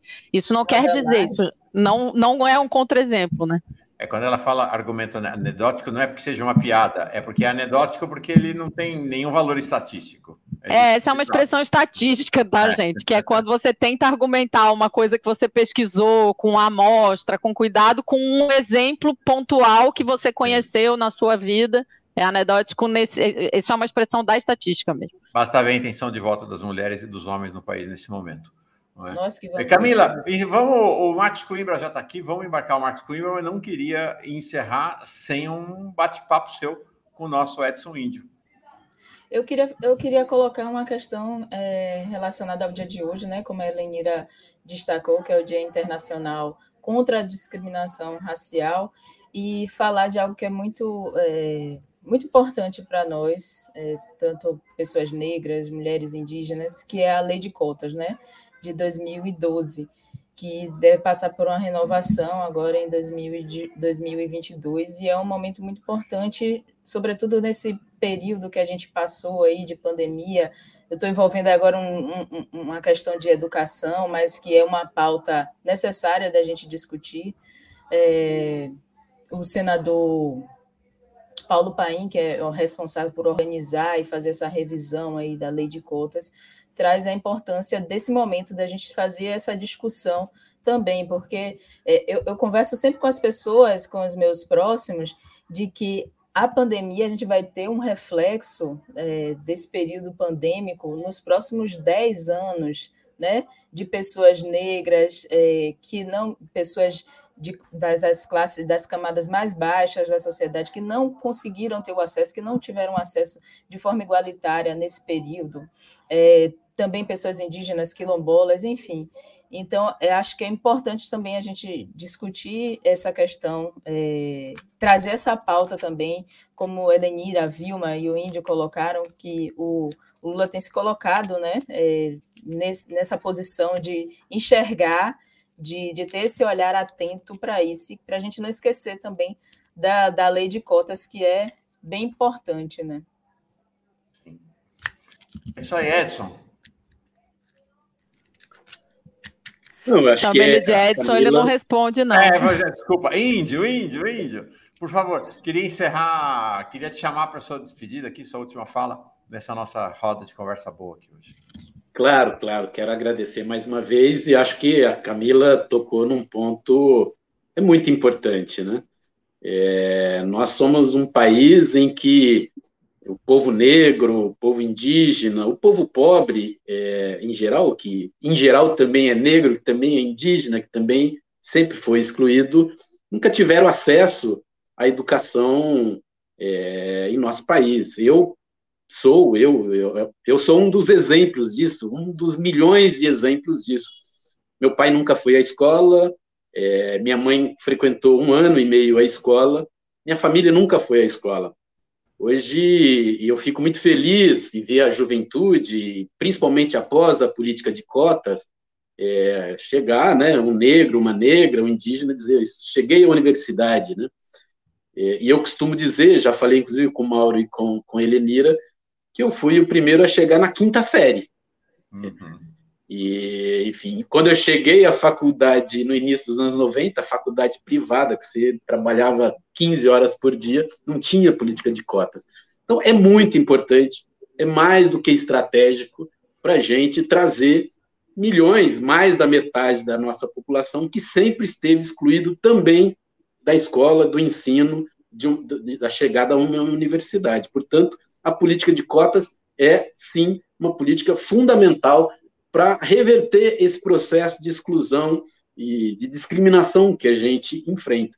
E, para concluir aqui, eu sei que nosso tempo está apertado, quero também é, deixar aqui a minha solidariedade e a minha compreensão, depois né, de 32 anos de militância, de, né, que a gente vai reaprendendo, as companheiras, as mulheres têm sim que botar o pé na porta, tem sim que ocupar os espaços de poder, são as mulheres é, que são as maiores vítimas de todas as, as mazelas da nossa sociedade capitalista, são as mulheres que são mais exploradas no trabalho, são as mulheres que são vítimas de violência é, brutal dos homens e precisam sim ocupar os espaços de poder. E claro, as mulheres negras, né, a nossa população negra que é historicamente marginalizada precisa também é, compor os espaços de poder porque sem isso não há democracia plena. Nós precisamos democratizar o Brasil e precisamos reverter todo esse processo, é, enfim,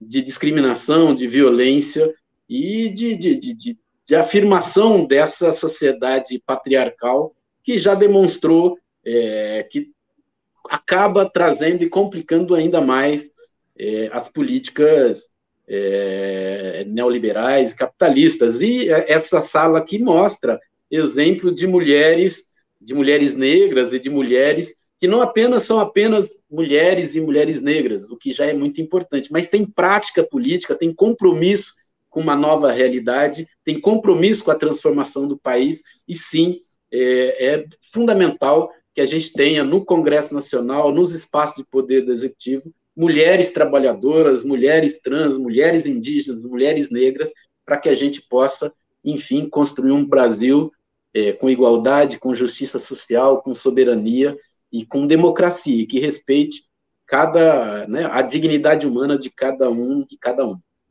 E quero agradecer mais uma vez aqui o Giro, o 247, o nosso camarada Mauro e as companheiras Elenira, minha amiga, Vilma e Camila. Ah, alegria grande na tua presença. A Nenê Geolaz expressa a nossa voz aqui. Quero ver mulher preta no poder de primeiro escalão. Eu sinto que nós vamos ver. Nós vamos ver. Vilma, Helenira, Índio, obrigado demais. Obrigado demais pela presença de vocês. Grande segunda, grande dia para a esquerda brasileira. Um abração. Faz bem. Vambora. Vambora, né? Vamos nessa. Vambora, né? Aqui, quem mais? Chegou mais um super chat aqui. Vamos lá, que Marcos Coimbra já está aqui, está acompanhando o nosso debate. O Diego Alves, o Diego está falando sobre Marília Reis hoje o, o, giro inteiro, mandou um super chat agora. Tem que colocar o pé na porta, porém Lula não deixa. Veja o caso de Marília Reis, muito contraditório. Opinião do Diego. Vamos chamar nosso Marcos Coimbra, nosso guru? Vamos sim. É, saber. O Nenê Geolás, eu falei, ah, Nenê Geolás, tá bom, desculpa. Nenê, ah, Ô, Nenê, é isso aí. Mulher preta no poder. Vamos embora. Marcos Coimbra, tudo bem? Tudo ótimo. Como Nosso sempre, guru... voltando aqui é sempre bom. É, para nós é que é uma alegria grande. Tudo bem, Camila? Vamos, Tudo vamos ótimo. conversar. Vamos Maravilha. conversar. Ó, o Marcos preparou para nós, de novo, uma consolidação das pesquisas é, presenciais e pesquisas telefônicas para a gente olhar como está evoluindo o quadro. Mas uh, o Nenê Geolá dizendo aqui, dizendo, o Nenê gay, tá bom. Tá feito, o Nenê, grande figura, tá aqui com a gente. Mas antes, Marcos, nós estamos todo mundo sobre o impacto dessa decisão importante do Guilherme Boulos hoje, né, anunciando a desistência dele de concorrer ao governo do Estado, vai sair candidato a federal, vai apoiar Haddad, vai apoiar Lula. O Juliano Medeiros apoiou, ap apresentou já a mesma posição, o presidente do PSOL. A Gleisi já disse que vai chamar Bolos para ter uma posição de destaque na campanha, tanto de Haddad quanto de Bolos, de Lula, desculpa.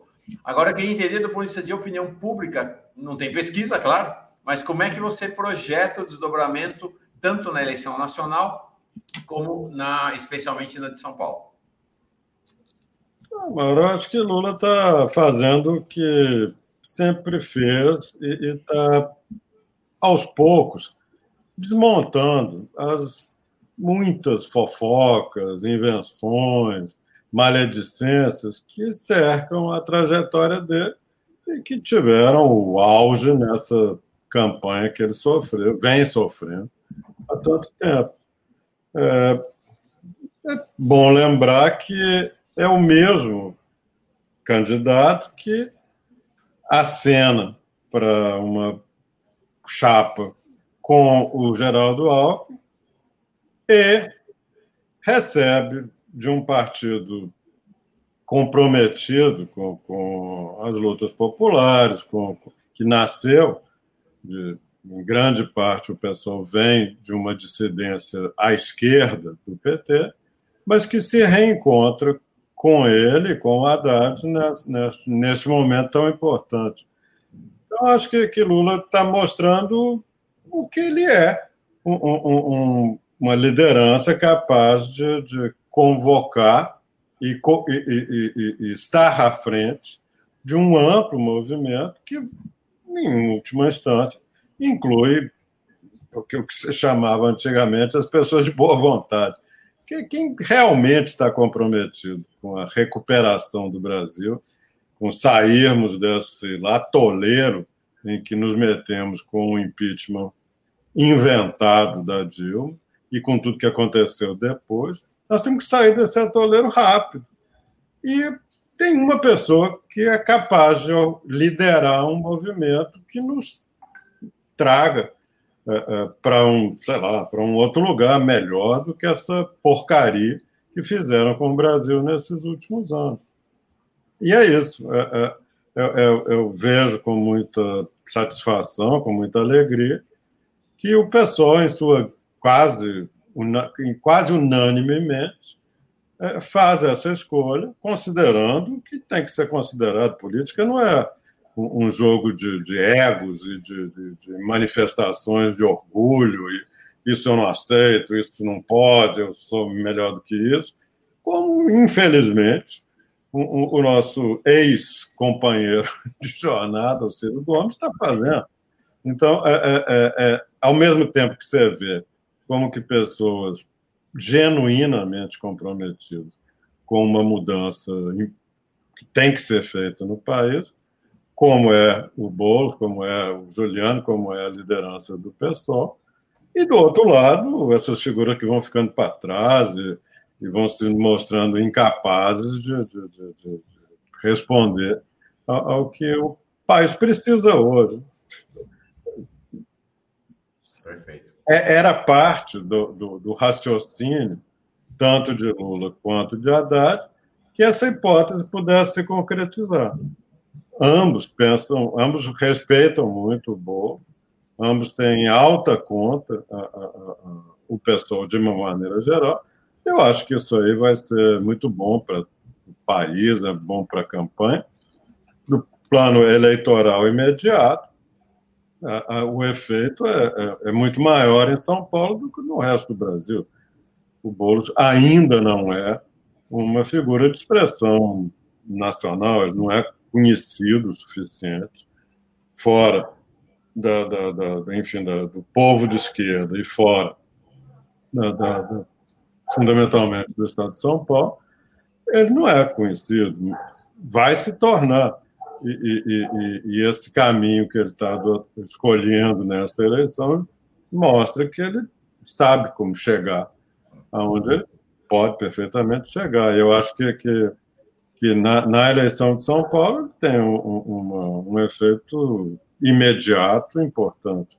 E esse efeito já foi, digamos assim, estimado em pesquisa quando você colocava a, a, a opção de lista de candidatos com a, ele e, e, o, e o Haddad na mesma lista, e quando você tirava o nome do Boulos e deixava só o do Haddad, o Haddad cresce 5, 6, 7, 8, 10 pontos sem o, o, o Boulos na, na, na, na lista. Ou seja, a chance do Haddad, que de qualquer maneira era significativa, melhorou muito. Falta agora é o PSB paulista fazer a mesma coisa, que é óbvio que esse aqui é o caminho. O, o, o, o, Haddad tem ampla vantagem em todas as pesquisas em relação aos demais candidatos. Sem o Boulos, ele é o principal, é, vamos dizer assim, beneficiado, entre, entre aspas, pela saída do, do, do Boulos, que é o eleitor de esquerda, mais progressista, mais mulher, mais jovem, mais é, é, com, que defende pautas progressistas, esse eleitor não vai de, de, desses outros cacarecos que estão disputando a eleição. De um lado, um bolsonarista sem nenhuma expressão, do outro, um dorista, se é que isso existe, também sem nenhuma expressão. Então, sim, a, a saída do bolso é uma coisa a ser comemorada pelo que revela de capacidade de análise e de atuação política do pessoal e dele. Uhum. Coimbra, Coimbra é, é, seria até minha próxima pergunta, você já deu uma adiantada com relação a essa decisão do, do, do Boulos de recuar se ela vai se refletir nos, em outros cenários, como você já colocou também, o PSB na decisão, é, e já tem uma, uma, um reflexo na próxima, na, na, na, na próxima pesquisa que, a, que deve estar saindo em, em pouco tempo. Reflete-se em outros cenários no Brasil, também pode se refletir, já que São Paulo é um, um, o maior né, colégio eleitoral e é tão importante dentro da, dessa articulação política de Lula para a construção de, do governo dele? Eu, eu, eu, acho que tem um efeito simbólico, Camila. Eu acho que, que, que, essa decisão do pessoal e do Boulos é uma decisão que é, é, corrige a imagem de, de sei lá, do, do, que, naturalmente que a, a, os políticos conservadores e a imprensa conservadora gosta de, de, de insistir que o PT só serve para fazer ação entre amigos, que fecha a porta, que, que, que não tem capacidade de, de, de, convocar, de articular, que o pessoal saiu do PT porque não admitia sei lá, o, o modo pelo como o PT chegou e se manteve no governo, tem um monte de conversa desse tipo. E, e, e o gesto do, do Boulos, claro que consequência eleitoral imediata é em São Paulo, mas a consequência simbólica, o efeito simbólico, é mais amplo. Daqui a, a partir de agora, fica mais fácil para um eleitor simpático ao pessoal, de esquerda que criticou o PT, reconhecer que nós estamos num momento muito especial e que o momento é de união em torno, no caso nacional, da candidatura Lula e no plano estadual em São Paulo, da candidatura do Haddad. Eu acho que simbolicamente é, é, é, é muito importante, sim. Deixa eu ler dois superchats e vamos entrar na questão das pesquisas agora, então. Vamos olhar concretamente para as pesquisas. Zé Prudente de Almeida Filho, CMM. CMM quer dizer Camila, Mauro e Marcos. Camila, Marcos e Mauro. Mantém o primeiro turno, vitória de Lula, né? Ciro, morto, Moro, né? Gestor, Dória, desistidos e depois de bolos aumentar os 313. Não. É, se, se, o, o Boulos mesmo diz, o Zé Prudente é uma grande figura, nosso profeta que com a saída dele ele já acredita que dá para ter um terço, você já está chutando lá para dois terços. Aristides Bartolomeu Novaes. Boulos provou com essa atitude quão compreensivo é e serve para alguns que se dizem de esquerda e ficam criando atritos. Parabéns, Boulos. Marcos, A semana passada eu anunciei aqui que haveria uma pesquisa Vox Populi, né? Que né, todo mundo sabia aí nos bastidores que a pesquisa estava sendo realizada e tudo. Mas soube que, afinal, se apresentou a pesquisa para a direção do PT, mas é uma pesquisa que optou-se por não registrar. Então, nós não podemos falar dela aqui, não é isso? Exatamente. Não, não, não só não, não deve, como não pode. Como não pode. Então, foi uma pesquisa para consumo interno da direção do PT, orientação do PT, não é isso? Exatamente. exatamente. Tá. Mas não é por isso que a gente não tem o trabalho. O Marcos preparou para nós, para hoje, mais uma consolidação de pesquisas. Ele vai explicar para nós o que, é esse trabalho, o que, que quer dizer consolidar pesquisas, e no caso em dois grupos, né? pesquisas presenciais e pesquisas é, feitas à distância, pesquisas feitas telefonicamente. Eu vou mostrar, botar aqui na tela já a primeira delas, e aí o Marcos explica o que, que é esse trabalho, não é? é e o que está nos revelando. Essa é a segunda consolidação que você traz para nós. Bom, o que nós estamos vendo aí, Mauro, é um conjunto é, é, de pesquisas feitas em cada mês dessa série. Começa em maio do ano passado, por razões óbvias. Foi quando Lula voltou a, a, ao jogo e alterou radicalmente os cenários meio que fabricados por certa imprensa, certas vozes conservadoras, que chegaram no final do ano de 2020 dizendo: não, Bolsonaro está com tudo, ou, sei lá, o, o, auxílio emergencial viabilizou. Foi só fazer a primeira pesquisa presencial que vimos que o quadro real da opinião pública brasileira é muito diferente. Então, de maio de 2021 para cá, nós estamos já falando de, daqui a pouco estamos fazendo um ano de pesquisas presenciais. Ao longo desse período, mês a mês, foram feitas várias pesquisas usando metodologia presencial. É, tem, tem a lista de cada uma que entrou naquele mês. É, o que nós estamos vendo aqui é apenas uma soma, uma média aritmética. Você soma em todas as pesquisas o voto do Lula, divide pelo número de pesquisas, e assim sucessivamente todos os candidatos. É esse o quadro. O que nós estamos vendo aqui é tudo o que aconteceu de pesquisa presencial no Brasil de maio do ano passado para cá, a média aritmética do resultado dessas pesquisas. É isso? É. Essa média pode ser mais sofisticada, pode ter um tipo qualquer de ponderação para dizer, não, esse instituto tem uma trajetória melhor, acerta mais do que o outro. Aí você dá um peso um pouquinho maior, que é o que os americanos fazem. Como lá tem muita pesquisa, eles fazem esses, essas agregações de pesquisa usando, digamos, estatísticas, mensurações um pouco mais sofisticadas. Aqui é o básico. Média aritmética. É claro que quando tem uma pesquisa, tem pouca pesquisa e uma muito favorável, sobe. Quando tem pouca pesquisa e uma muito desfavorável, cai. É o que nós estamos vendo aqui. Em junho do ano passado, por exemplo, nesse, só houve duas pesquisas presenciais publicadas. E uma delas do IPEC, que vem sendo um instituto com resultados mais favoráveis para Lula. Não estou discutindo está certo, está errado, até porque não tem como saber qual que é certo e qual está errado. Você tem três pesquisas, todas as três limitadas, qual que é a melhor? Não sei. Ninguém é capaz de dizer qual que é a boa, qual que é a ruim. Ainda que exista gente que finge que é a boa. Uhum. certos companheiros seus da imprensa paulista gostam de fazer em relação ao Datafolha. É tão sujeito a problemas quanto qualquer outro instituto.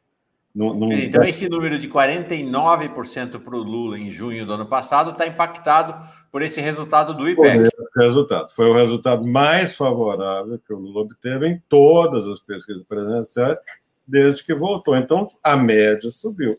Mas, enfim, esquece disso.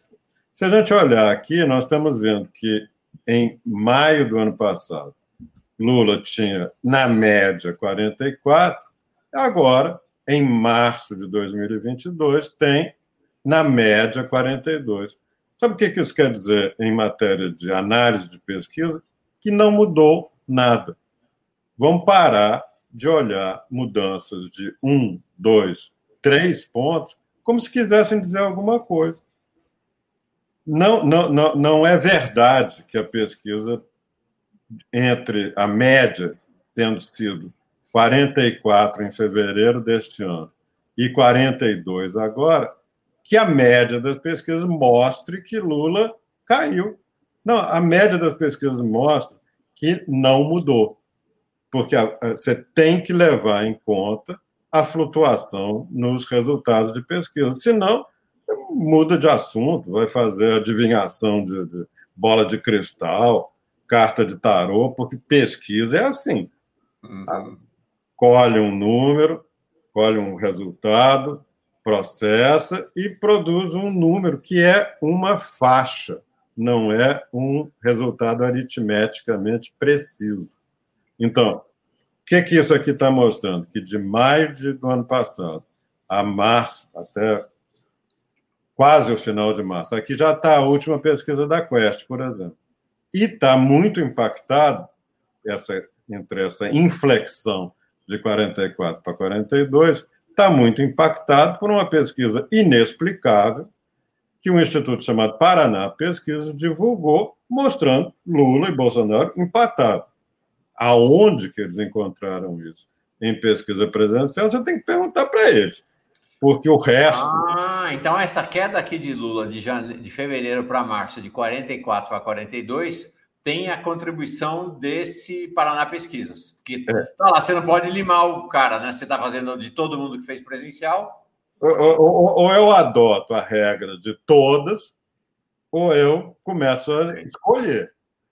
Então, para não ter que escolher, aqui está tudo. E às vezes acontece isso. Nós vimos em junho do ano passado uma pesquisa muito favorável levantar a média.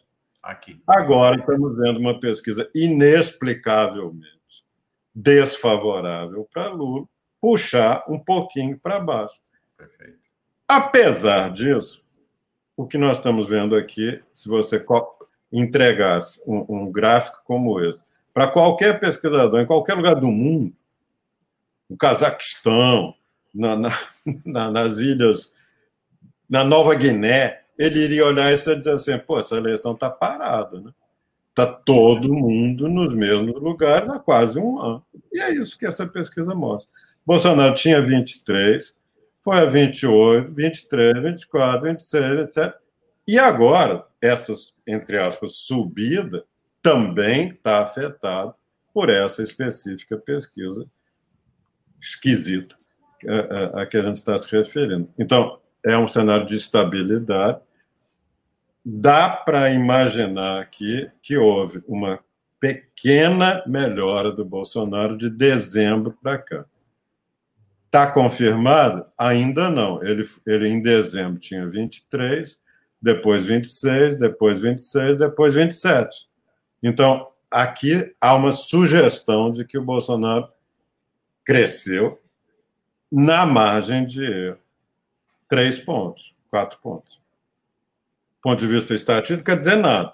Mas, considerando todos os considerandos, tem uma pequena tendência de melhora. Que, no entanto, como ele já tinha chegado a 28 e voltou para 23, não tem nada de estranho que numa tendência como essa, voltemos a ver mais perto de 20 do que de 25. Aí temos os outros, né? Que é esse laranjinha aqui. Não, tem os laranjinhas e nós começamos. Nós, no ano passado, achamos que valia a pena diferenciar o Moro. Hoje eu já estou achando que não precisa. É, é, porque parecia que o Moro teria uma tendência, poderia ter uma tendência de crescimento, especialmente em detrimento do Bolsonaro. Quer dizer, a turma de ultradireita na opinião pública iria se dividir entre Bolsonaro e Lula e, e, e, e Moro.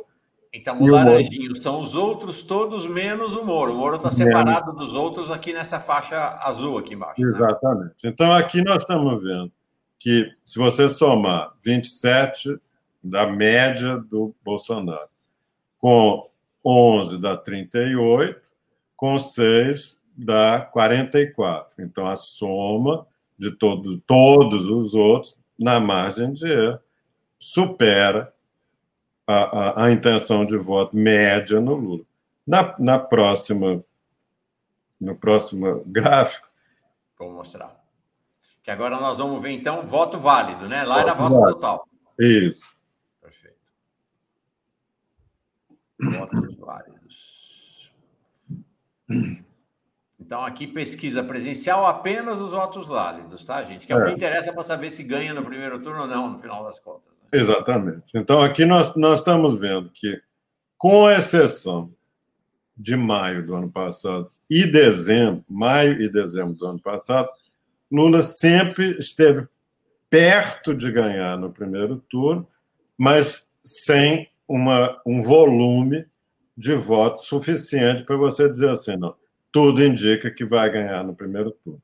Com as pesquisas feitas desde maio do ano passado para cá, o que dá para dizer é isso. Há uma chance, mas não é uma chance muito grande. Porque, como você vê, especialmente de dezembro para cá, 49, 50, 49 está muito perto, mas não ultrapassa com segurança esses 50% que era que são necessários para definir uma vitória no primeiro turno. Chamo de novo a atenção. Esse resultado excepcionalmente favorável para o Bolsonaro tem a ver com essa pesquisa do Paraná. Camila, quer indagar aqui? Eu quero saber por que essa, a pesquisa do, do Paraná Pesquisa é, é, tão questionável assim, Coimbra. Porque nós, se você olhar aqui, Camila, tem mais de umas 50 pesquisas tabuladas. Tem uma que deu um resultado de Bolsonaro empatado com Lula. Então, nós temos que escolher. É, é, é essa que é a boa, ou uhum. boas são as outras 49, e essa é esquisita. Eu, sinceramente, acho muito esquisito, porque eu estou vendo 50 pesquisas, e uhum. nessas 50 não tem esse resultado sei lá por que, que ficou assim, pergunta para eles. Eu não sei dizer, eu, eu apenas constato uma diferença muito grande em relação ao padrão de resultados que nós temos, como você está acompanhando, hoje em dia, na, na, nós já somos um país em que tem uma abundante oferta de pesquisa e até de instituições que a gente nem conhecia até outro dia, ou conhecia como outra coisa, e de repente aparece fazendo pesquisa é, é, é política eleitoral em âmbito nacional. Pode ser. E, com, certamente está aumentando muito a oferta. E cada vez mais é importante trabalhar com o que o conjunto das pesquisas indica. E o conjunto das pesquisas não aponta para um resultado como esse do Paraná Pesquisa. Quer dizer que eles meteram a mão? Não, em absoluto. Não estou dizendo isso, não. Até porque pesquisa, como tem um número que nem sempre a gente lembra, aquele negócio do, da, da, da, da do intervalo de confiança, em 90, se você fizer 100 levantamentos usando a mesma metodologia, no mesmo período, 95 deles devem dar resultados dentro, na margem de erro, iguais. Mas haverá cinco que estão fora. Vai ver que o Paraná Pesquisa fez uma pesquisa apenas fora do, do, do intervalo de confiança. E é, por isso é que é bom ter muitas. Porque aí você vê o que, que é, digamos assim, mais provável do que é menos provável e até do que é improvável, como esse resultado deles. Tanto que quando saiu a pesquisa, a gente ficou, todo mundo, né, quando saiu esse resultado, como não era esperado, como você colocou, não era o que estava saindo na média das pesquisas, principalmente a, a deles próprios, ficou, opa, peraí, tem alguma coisa errada. Necessitou uma análise ainda mais aprofundada antes da gente sair jogando essa notícia lá. Mas aí o que eu acho que nós temos que fazer, todo mundo que se interessa por isso, que acompanha, e, e claro que não, numa eleição tão importante quanto essa, aumenta a proporção de pessoas que acompanha, se preocupa, quer saber, tem que lembrar sempre o que, que pesquisa pode e não pode dizer. Uma delas é essa coisa da exatidão. Não pode dizer. Pesquisa não é algo capaz de identificar números exatos. Mesmo que quem, às vezes, patrocina a pesquisa goste de dizer que não, agora o número exato é do Instituto A ou do B ou do C. Não é. É tão inexato quanto qualquer outro. Primeira, é, é, é, a primeira coisa que precisa ser lembrada, a inexatidão. A outra, que mesmo com todos os cuidados, haverá pesquisa que está fora desse intervalo. E quanto maior for o número de pesquisas, maior é a chance de que uma duas, três, estejam fora. Isso não quer dizer picaretar, não quer dizer roubalheira, não quer dizer que alguém botou a mão. Não, quer dizer apenas que pesquisa está sujeita a isso. Se você fizer 100 pesquisas, cinco vão ficar muito diferentes das outras. Às vezes, no caso que a gente está discutindo aqui, bom para Lula ou bom para Bolsonaro. Pode acontecer. Isso não quer dizer nada, apenas que nós estamos vendo que essa regra de pesquisa uhum. de fato acontece. Mas por enquanto ainda estamos, ainda não está quente essa pesquisa, essa, essa disputa, né, Coimbra, como você colocou, não, ainda está morninha. Não, nós ainda estamos com 70% da, da população é, é, fria em relação à eleição. Claro, claro, quando você pergunta, estimula, não, se a eleição fosse hoje, e se o Lula fosse candidato, e se o Bolsonaro fizesse isso, e, e assim por diante, aí você aquece, digamos, artificialmente, o cidadão ou a cidadã, que, que é levado a opinar a respeito de uma coisa. A respeito da coisa, não pensou ainda direito. Mas à medida que nós fomos, nós já estamos chegando em abril, né? Uhum. Nós já estamos muito perto da eleição e a tendência é que isso se acentue nesses próximos dois, três meses, levando em consideração que nós vivemos, um, estamos atravessando um período em que o noticiário político, por mais importante que seja, está sendo, vamos dizer assim, tem a concorrência de uma doença gravíssima que afetou muitíssimo o cotidiano das pessoas, de uma crise econômica que está destroçando o orçamento, de, especialmente para famílias pobres, e nesse momento específico de uma guerra preocupante, né, que todo dia tem coisa nova. Então, o assunto da eleição, neste momento, está disputando com outros muito importantes. Daqui a pouco, a tendência é que esse assunto da eleição se torne mais importante, supondo, naturalmente, que a guerra lá na, na Ucrânia não, não, não, extravase e não vire um, um, um perigo maior ainda para o conjunto da, da, da humanidade. Nós vamos olhar agora. É, imagina a guerra mundial, né? Aí nem sei se tem eleição. Mas vamos. Ó, deixa eu bater na madeira aqui. Nada de guerra mundial. Bora. Judson diz assim: Judson Campos, Boulos fez o que Ciro não fez. Esquerda mais forte. O Adrião Araújo manda o apoio dele aqui com super sticker. E a Reginalíssima. Parabéns, Mauro. Privilégio ouvir o excelente Marcos Coimbra. Parabéns para o Marcos. é, então, Marcos, e a pesquisa Ox Populi quando sai? Gilberto, eu expliquei isso, já saiu, só que não foi registrada. Então, ela está só. Ficou um segredo guardado a sete chaves entre Marcos Coimbra, Lula e a direção do PT, Iglesias e tal. Eu não sei, viu? Eu tenho uma boa relação, todo mundo sabe, somos amigos, mas eu não sei nada da pesquisa. O Marcos não me conta nada, impressionante isso. Nunca me contou nada das pesquisas, nem antes de entregar para o PT, e nesse caso, por exemplo, não tenho a menor ideia de como foi a pesquisa dele. É... Eu posso te adiantar uma coisa, é uma pesquisa normal. Pronto. É isso aí. Vamos olhar agora. São... Algo interessante que são. Perdão, desculpa. Não, mas é? eu estou só fazendo um comentário de é, brincadeira. É, é isso aí, pesquisa normal. Vamos olhar agora. A gente estava olhando as pesquisas presenciais. Vamos olhar agora a pesquisa remota, aquela que é feita por telefone ou por internet. Então, primeiro, os dados da pesquisa remota totais, não os válidos ainda, tudo, né? Ainda sem tirar os votos válidos. Vamos lá, Marcos, conta. Bom, aqui é, é, é, esse gráfico começa um pouco antes, em março, de, e não em maio, como aqui. Se a gente fosse olhar. Por causa da pandemia, né, Marcos? É bom lembrar.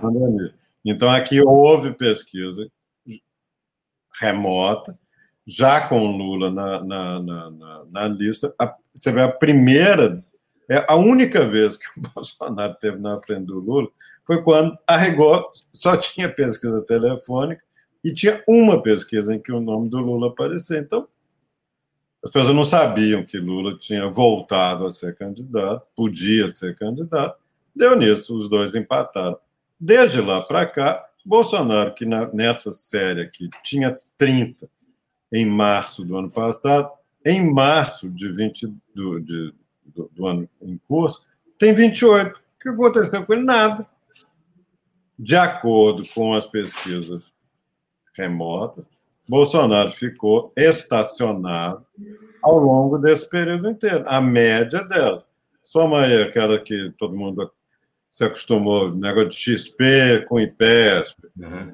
É, tem lá, tem um monte de pesquisa remota sendo feita. Na média delas, Bolsonaro começou com 30 e hoje tem a mesma coisa, porque 28 não é que ele caiu. Lula começou com 27 e chegou a 43 na média agora.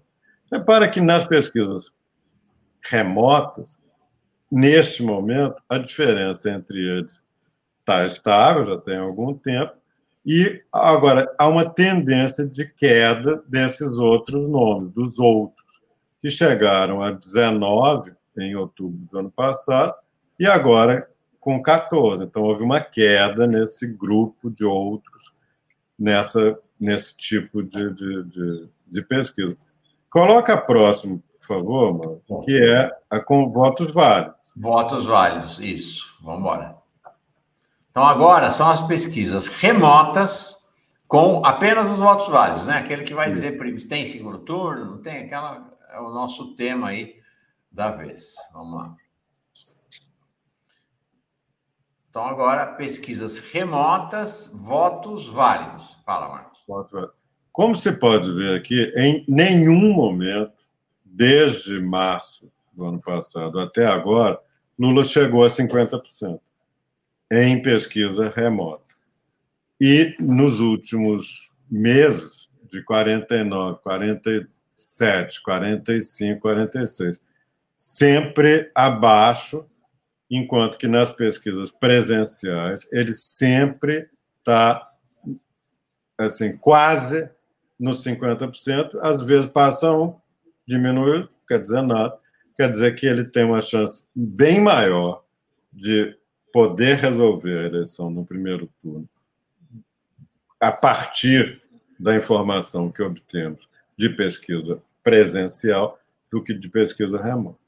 Então, e Bolsonaro, por sua vez, chega, chegou agora em fevereiro a ter uma diferença, ter uma vantagem, perdão, ter uma desvantagem em relação a Lula de apenas 13 pontos, que é pouco, olhando para as pesquisas presenciais. Então, a vantagem de Lula sobre Bolsonaro é menor do que nas pesquisas é, é, é, presenciais.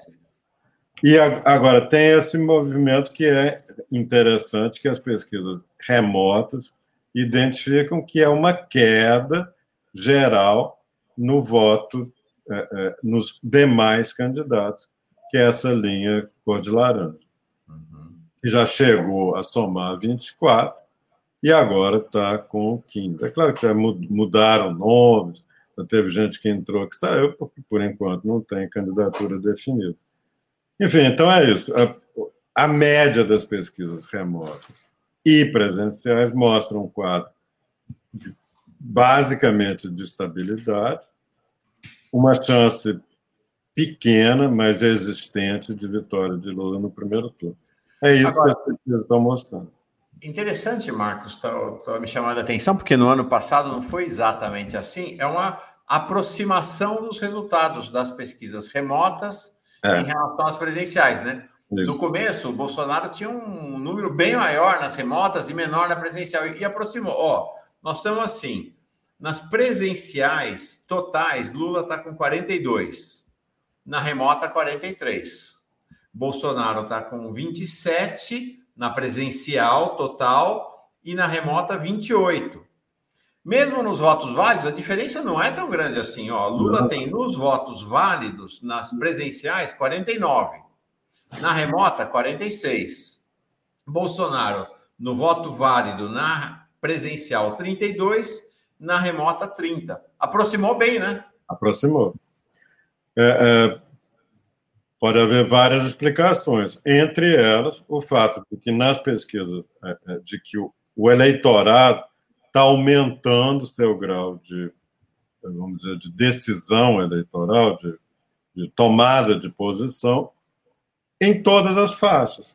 Com isso, o voto do, da, do povo, que é muito mais bem captado nas pesquisas presenciais, a diferença está ficando menor do que no voto em que na pesquisa em que predomina a, a, a, é maior a proporção de pessoas com outros atributos de escolaridade, informação, etc.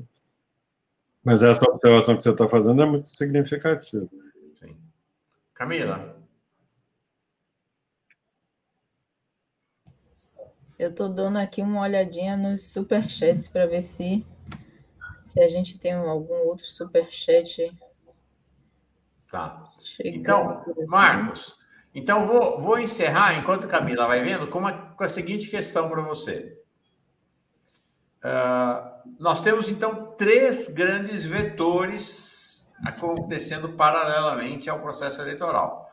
O vetor é, da crise econômica, do desemprego, da inflação, de uma maneira geral, da crise, em particular, dos combustíveis e da guerra. Esses são vetores que são neutros do ponto de vista eleitoral ou eles podem acabar interferindo e favorecendo ou prejudicando alguma candidatura? Bom, Mauro, o, o, bom senso e, e, e a experiência mostram que quem mais tem a perder quando os problemas aumentam é quem tem a responsabilidade de lidar com os problemas no dia a dia. Não é responsabilidade de Lula ou do PT ou da coligação que ele procura construir e esse descalabro, na da Petrobras tem se instalado. Ao contrário, nós temos uma, uma memória, ainda que não está muito longínqua, de um período longo em que a Petrobras estabelecia seus preços, levando em consideração outros fatores.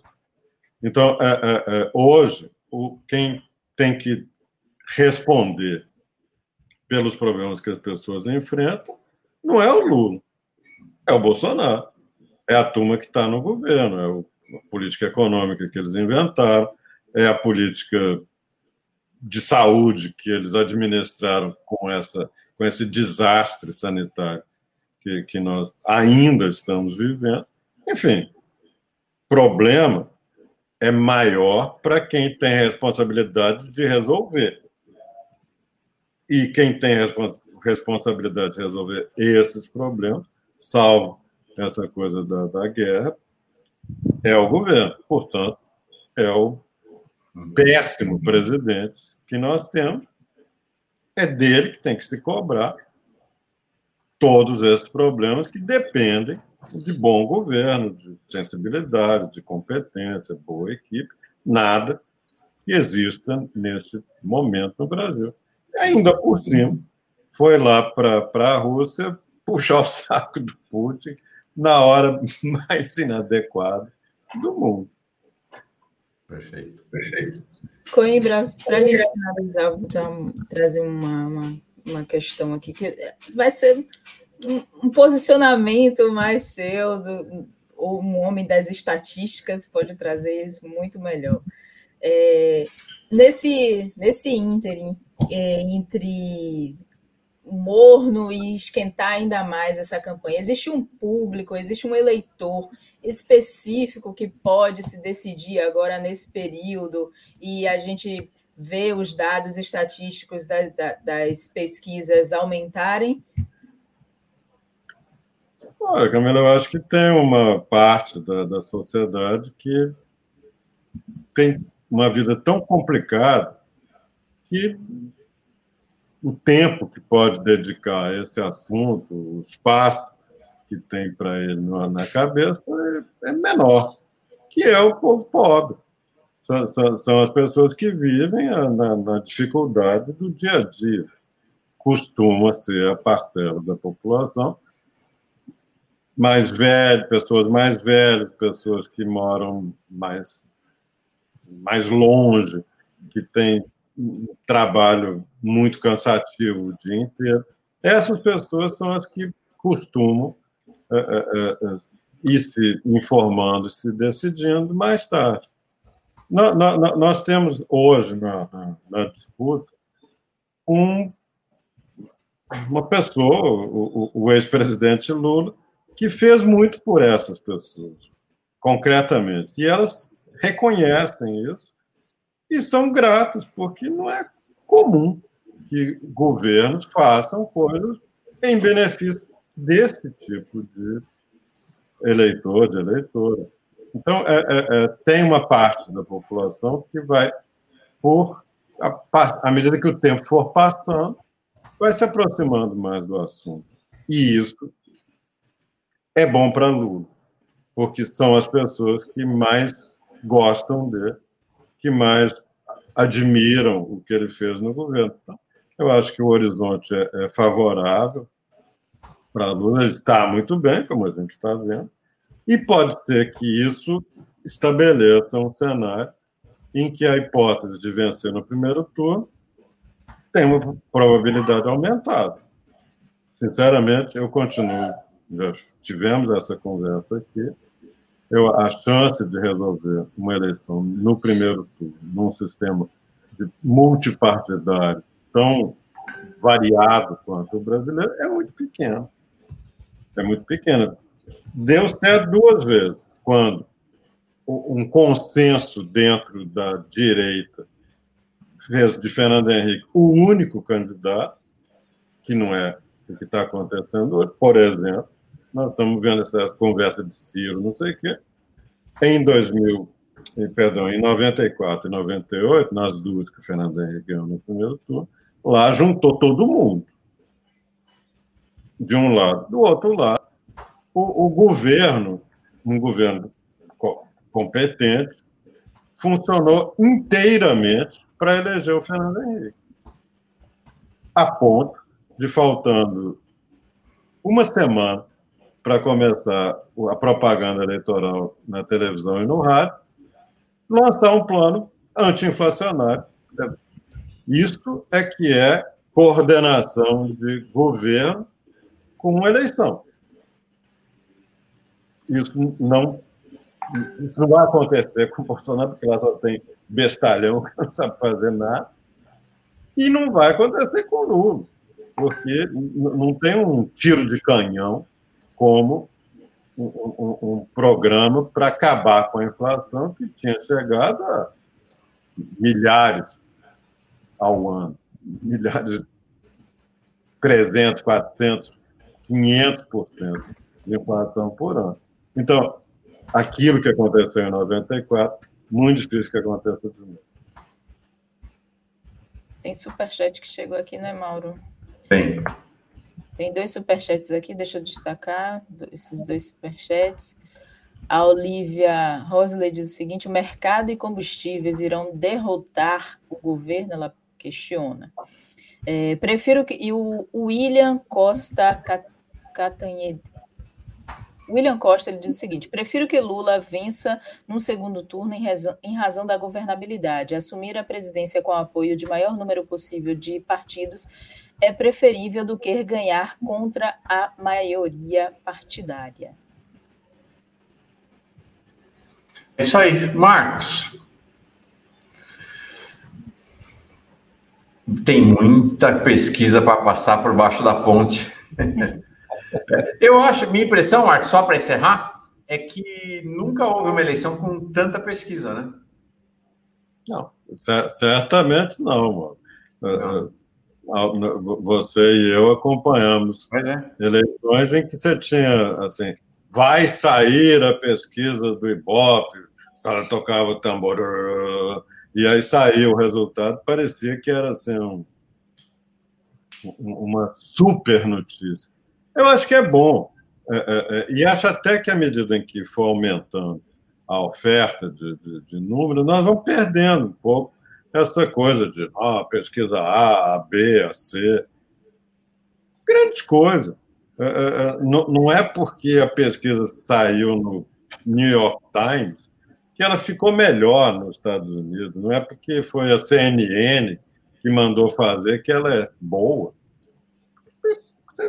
pueril achar que tem essa pesquisa que resolve tudo. A tendência é que pesquisa seja um elemento da paisagem de informação, um período como esse, que é importante, claro, de uma eleição. Nós ainda estamos em março. Com esse volume de pesquisa, eu estava vendo agora há pouco que, que este, esta semana já, já tem, acho que, cinco ou seis pesquisas que vão sair. No TSE, né? É, ótimo. Porque significa que na outra tem mais 10 e depois mais 10. Sabe o que, que vai fazer? Perde a, a, a, a assim, a, a, a, a magia da pesquisa, o número que Lula vai ganhar, Lula vai perder. Vamos fazer o acompanhamento da eleição como deve ser feito, e não essa coisa da, da, da, da numerologia.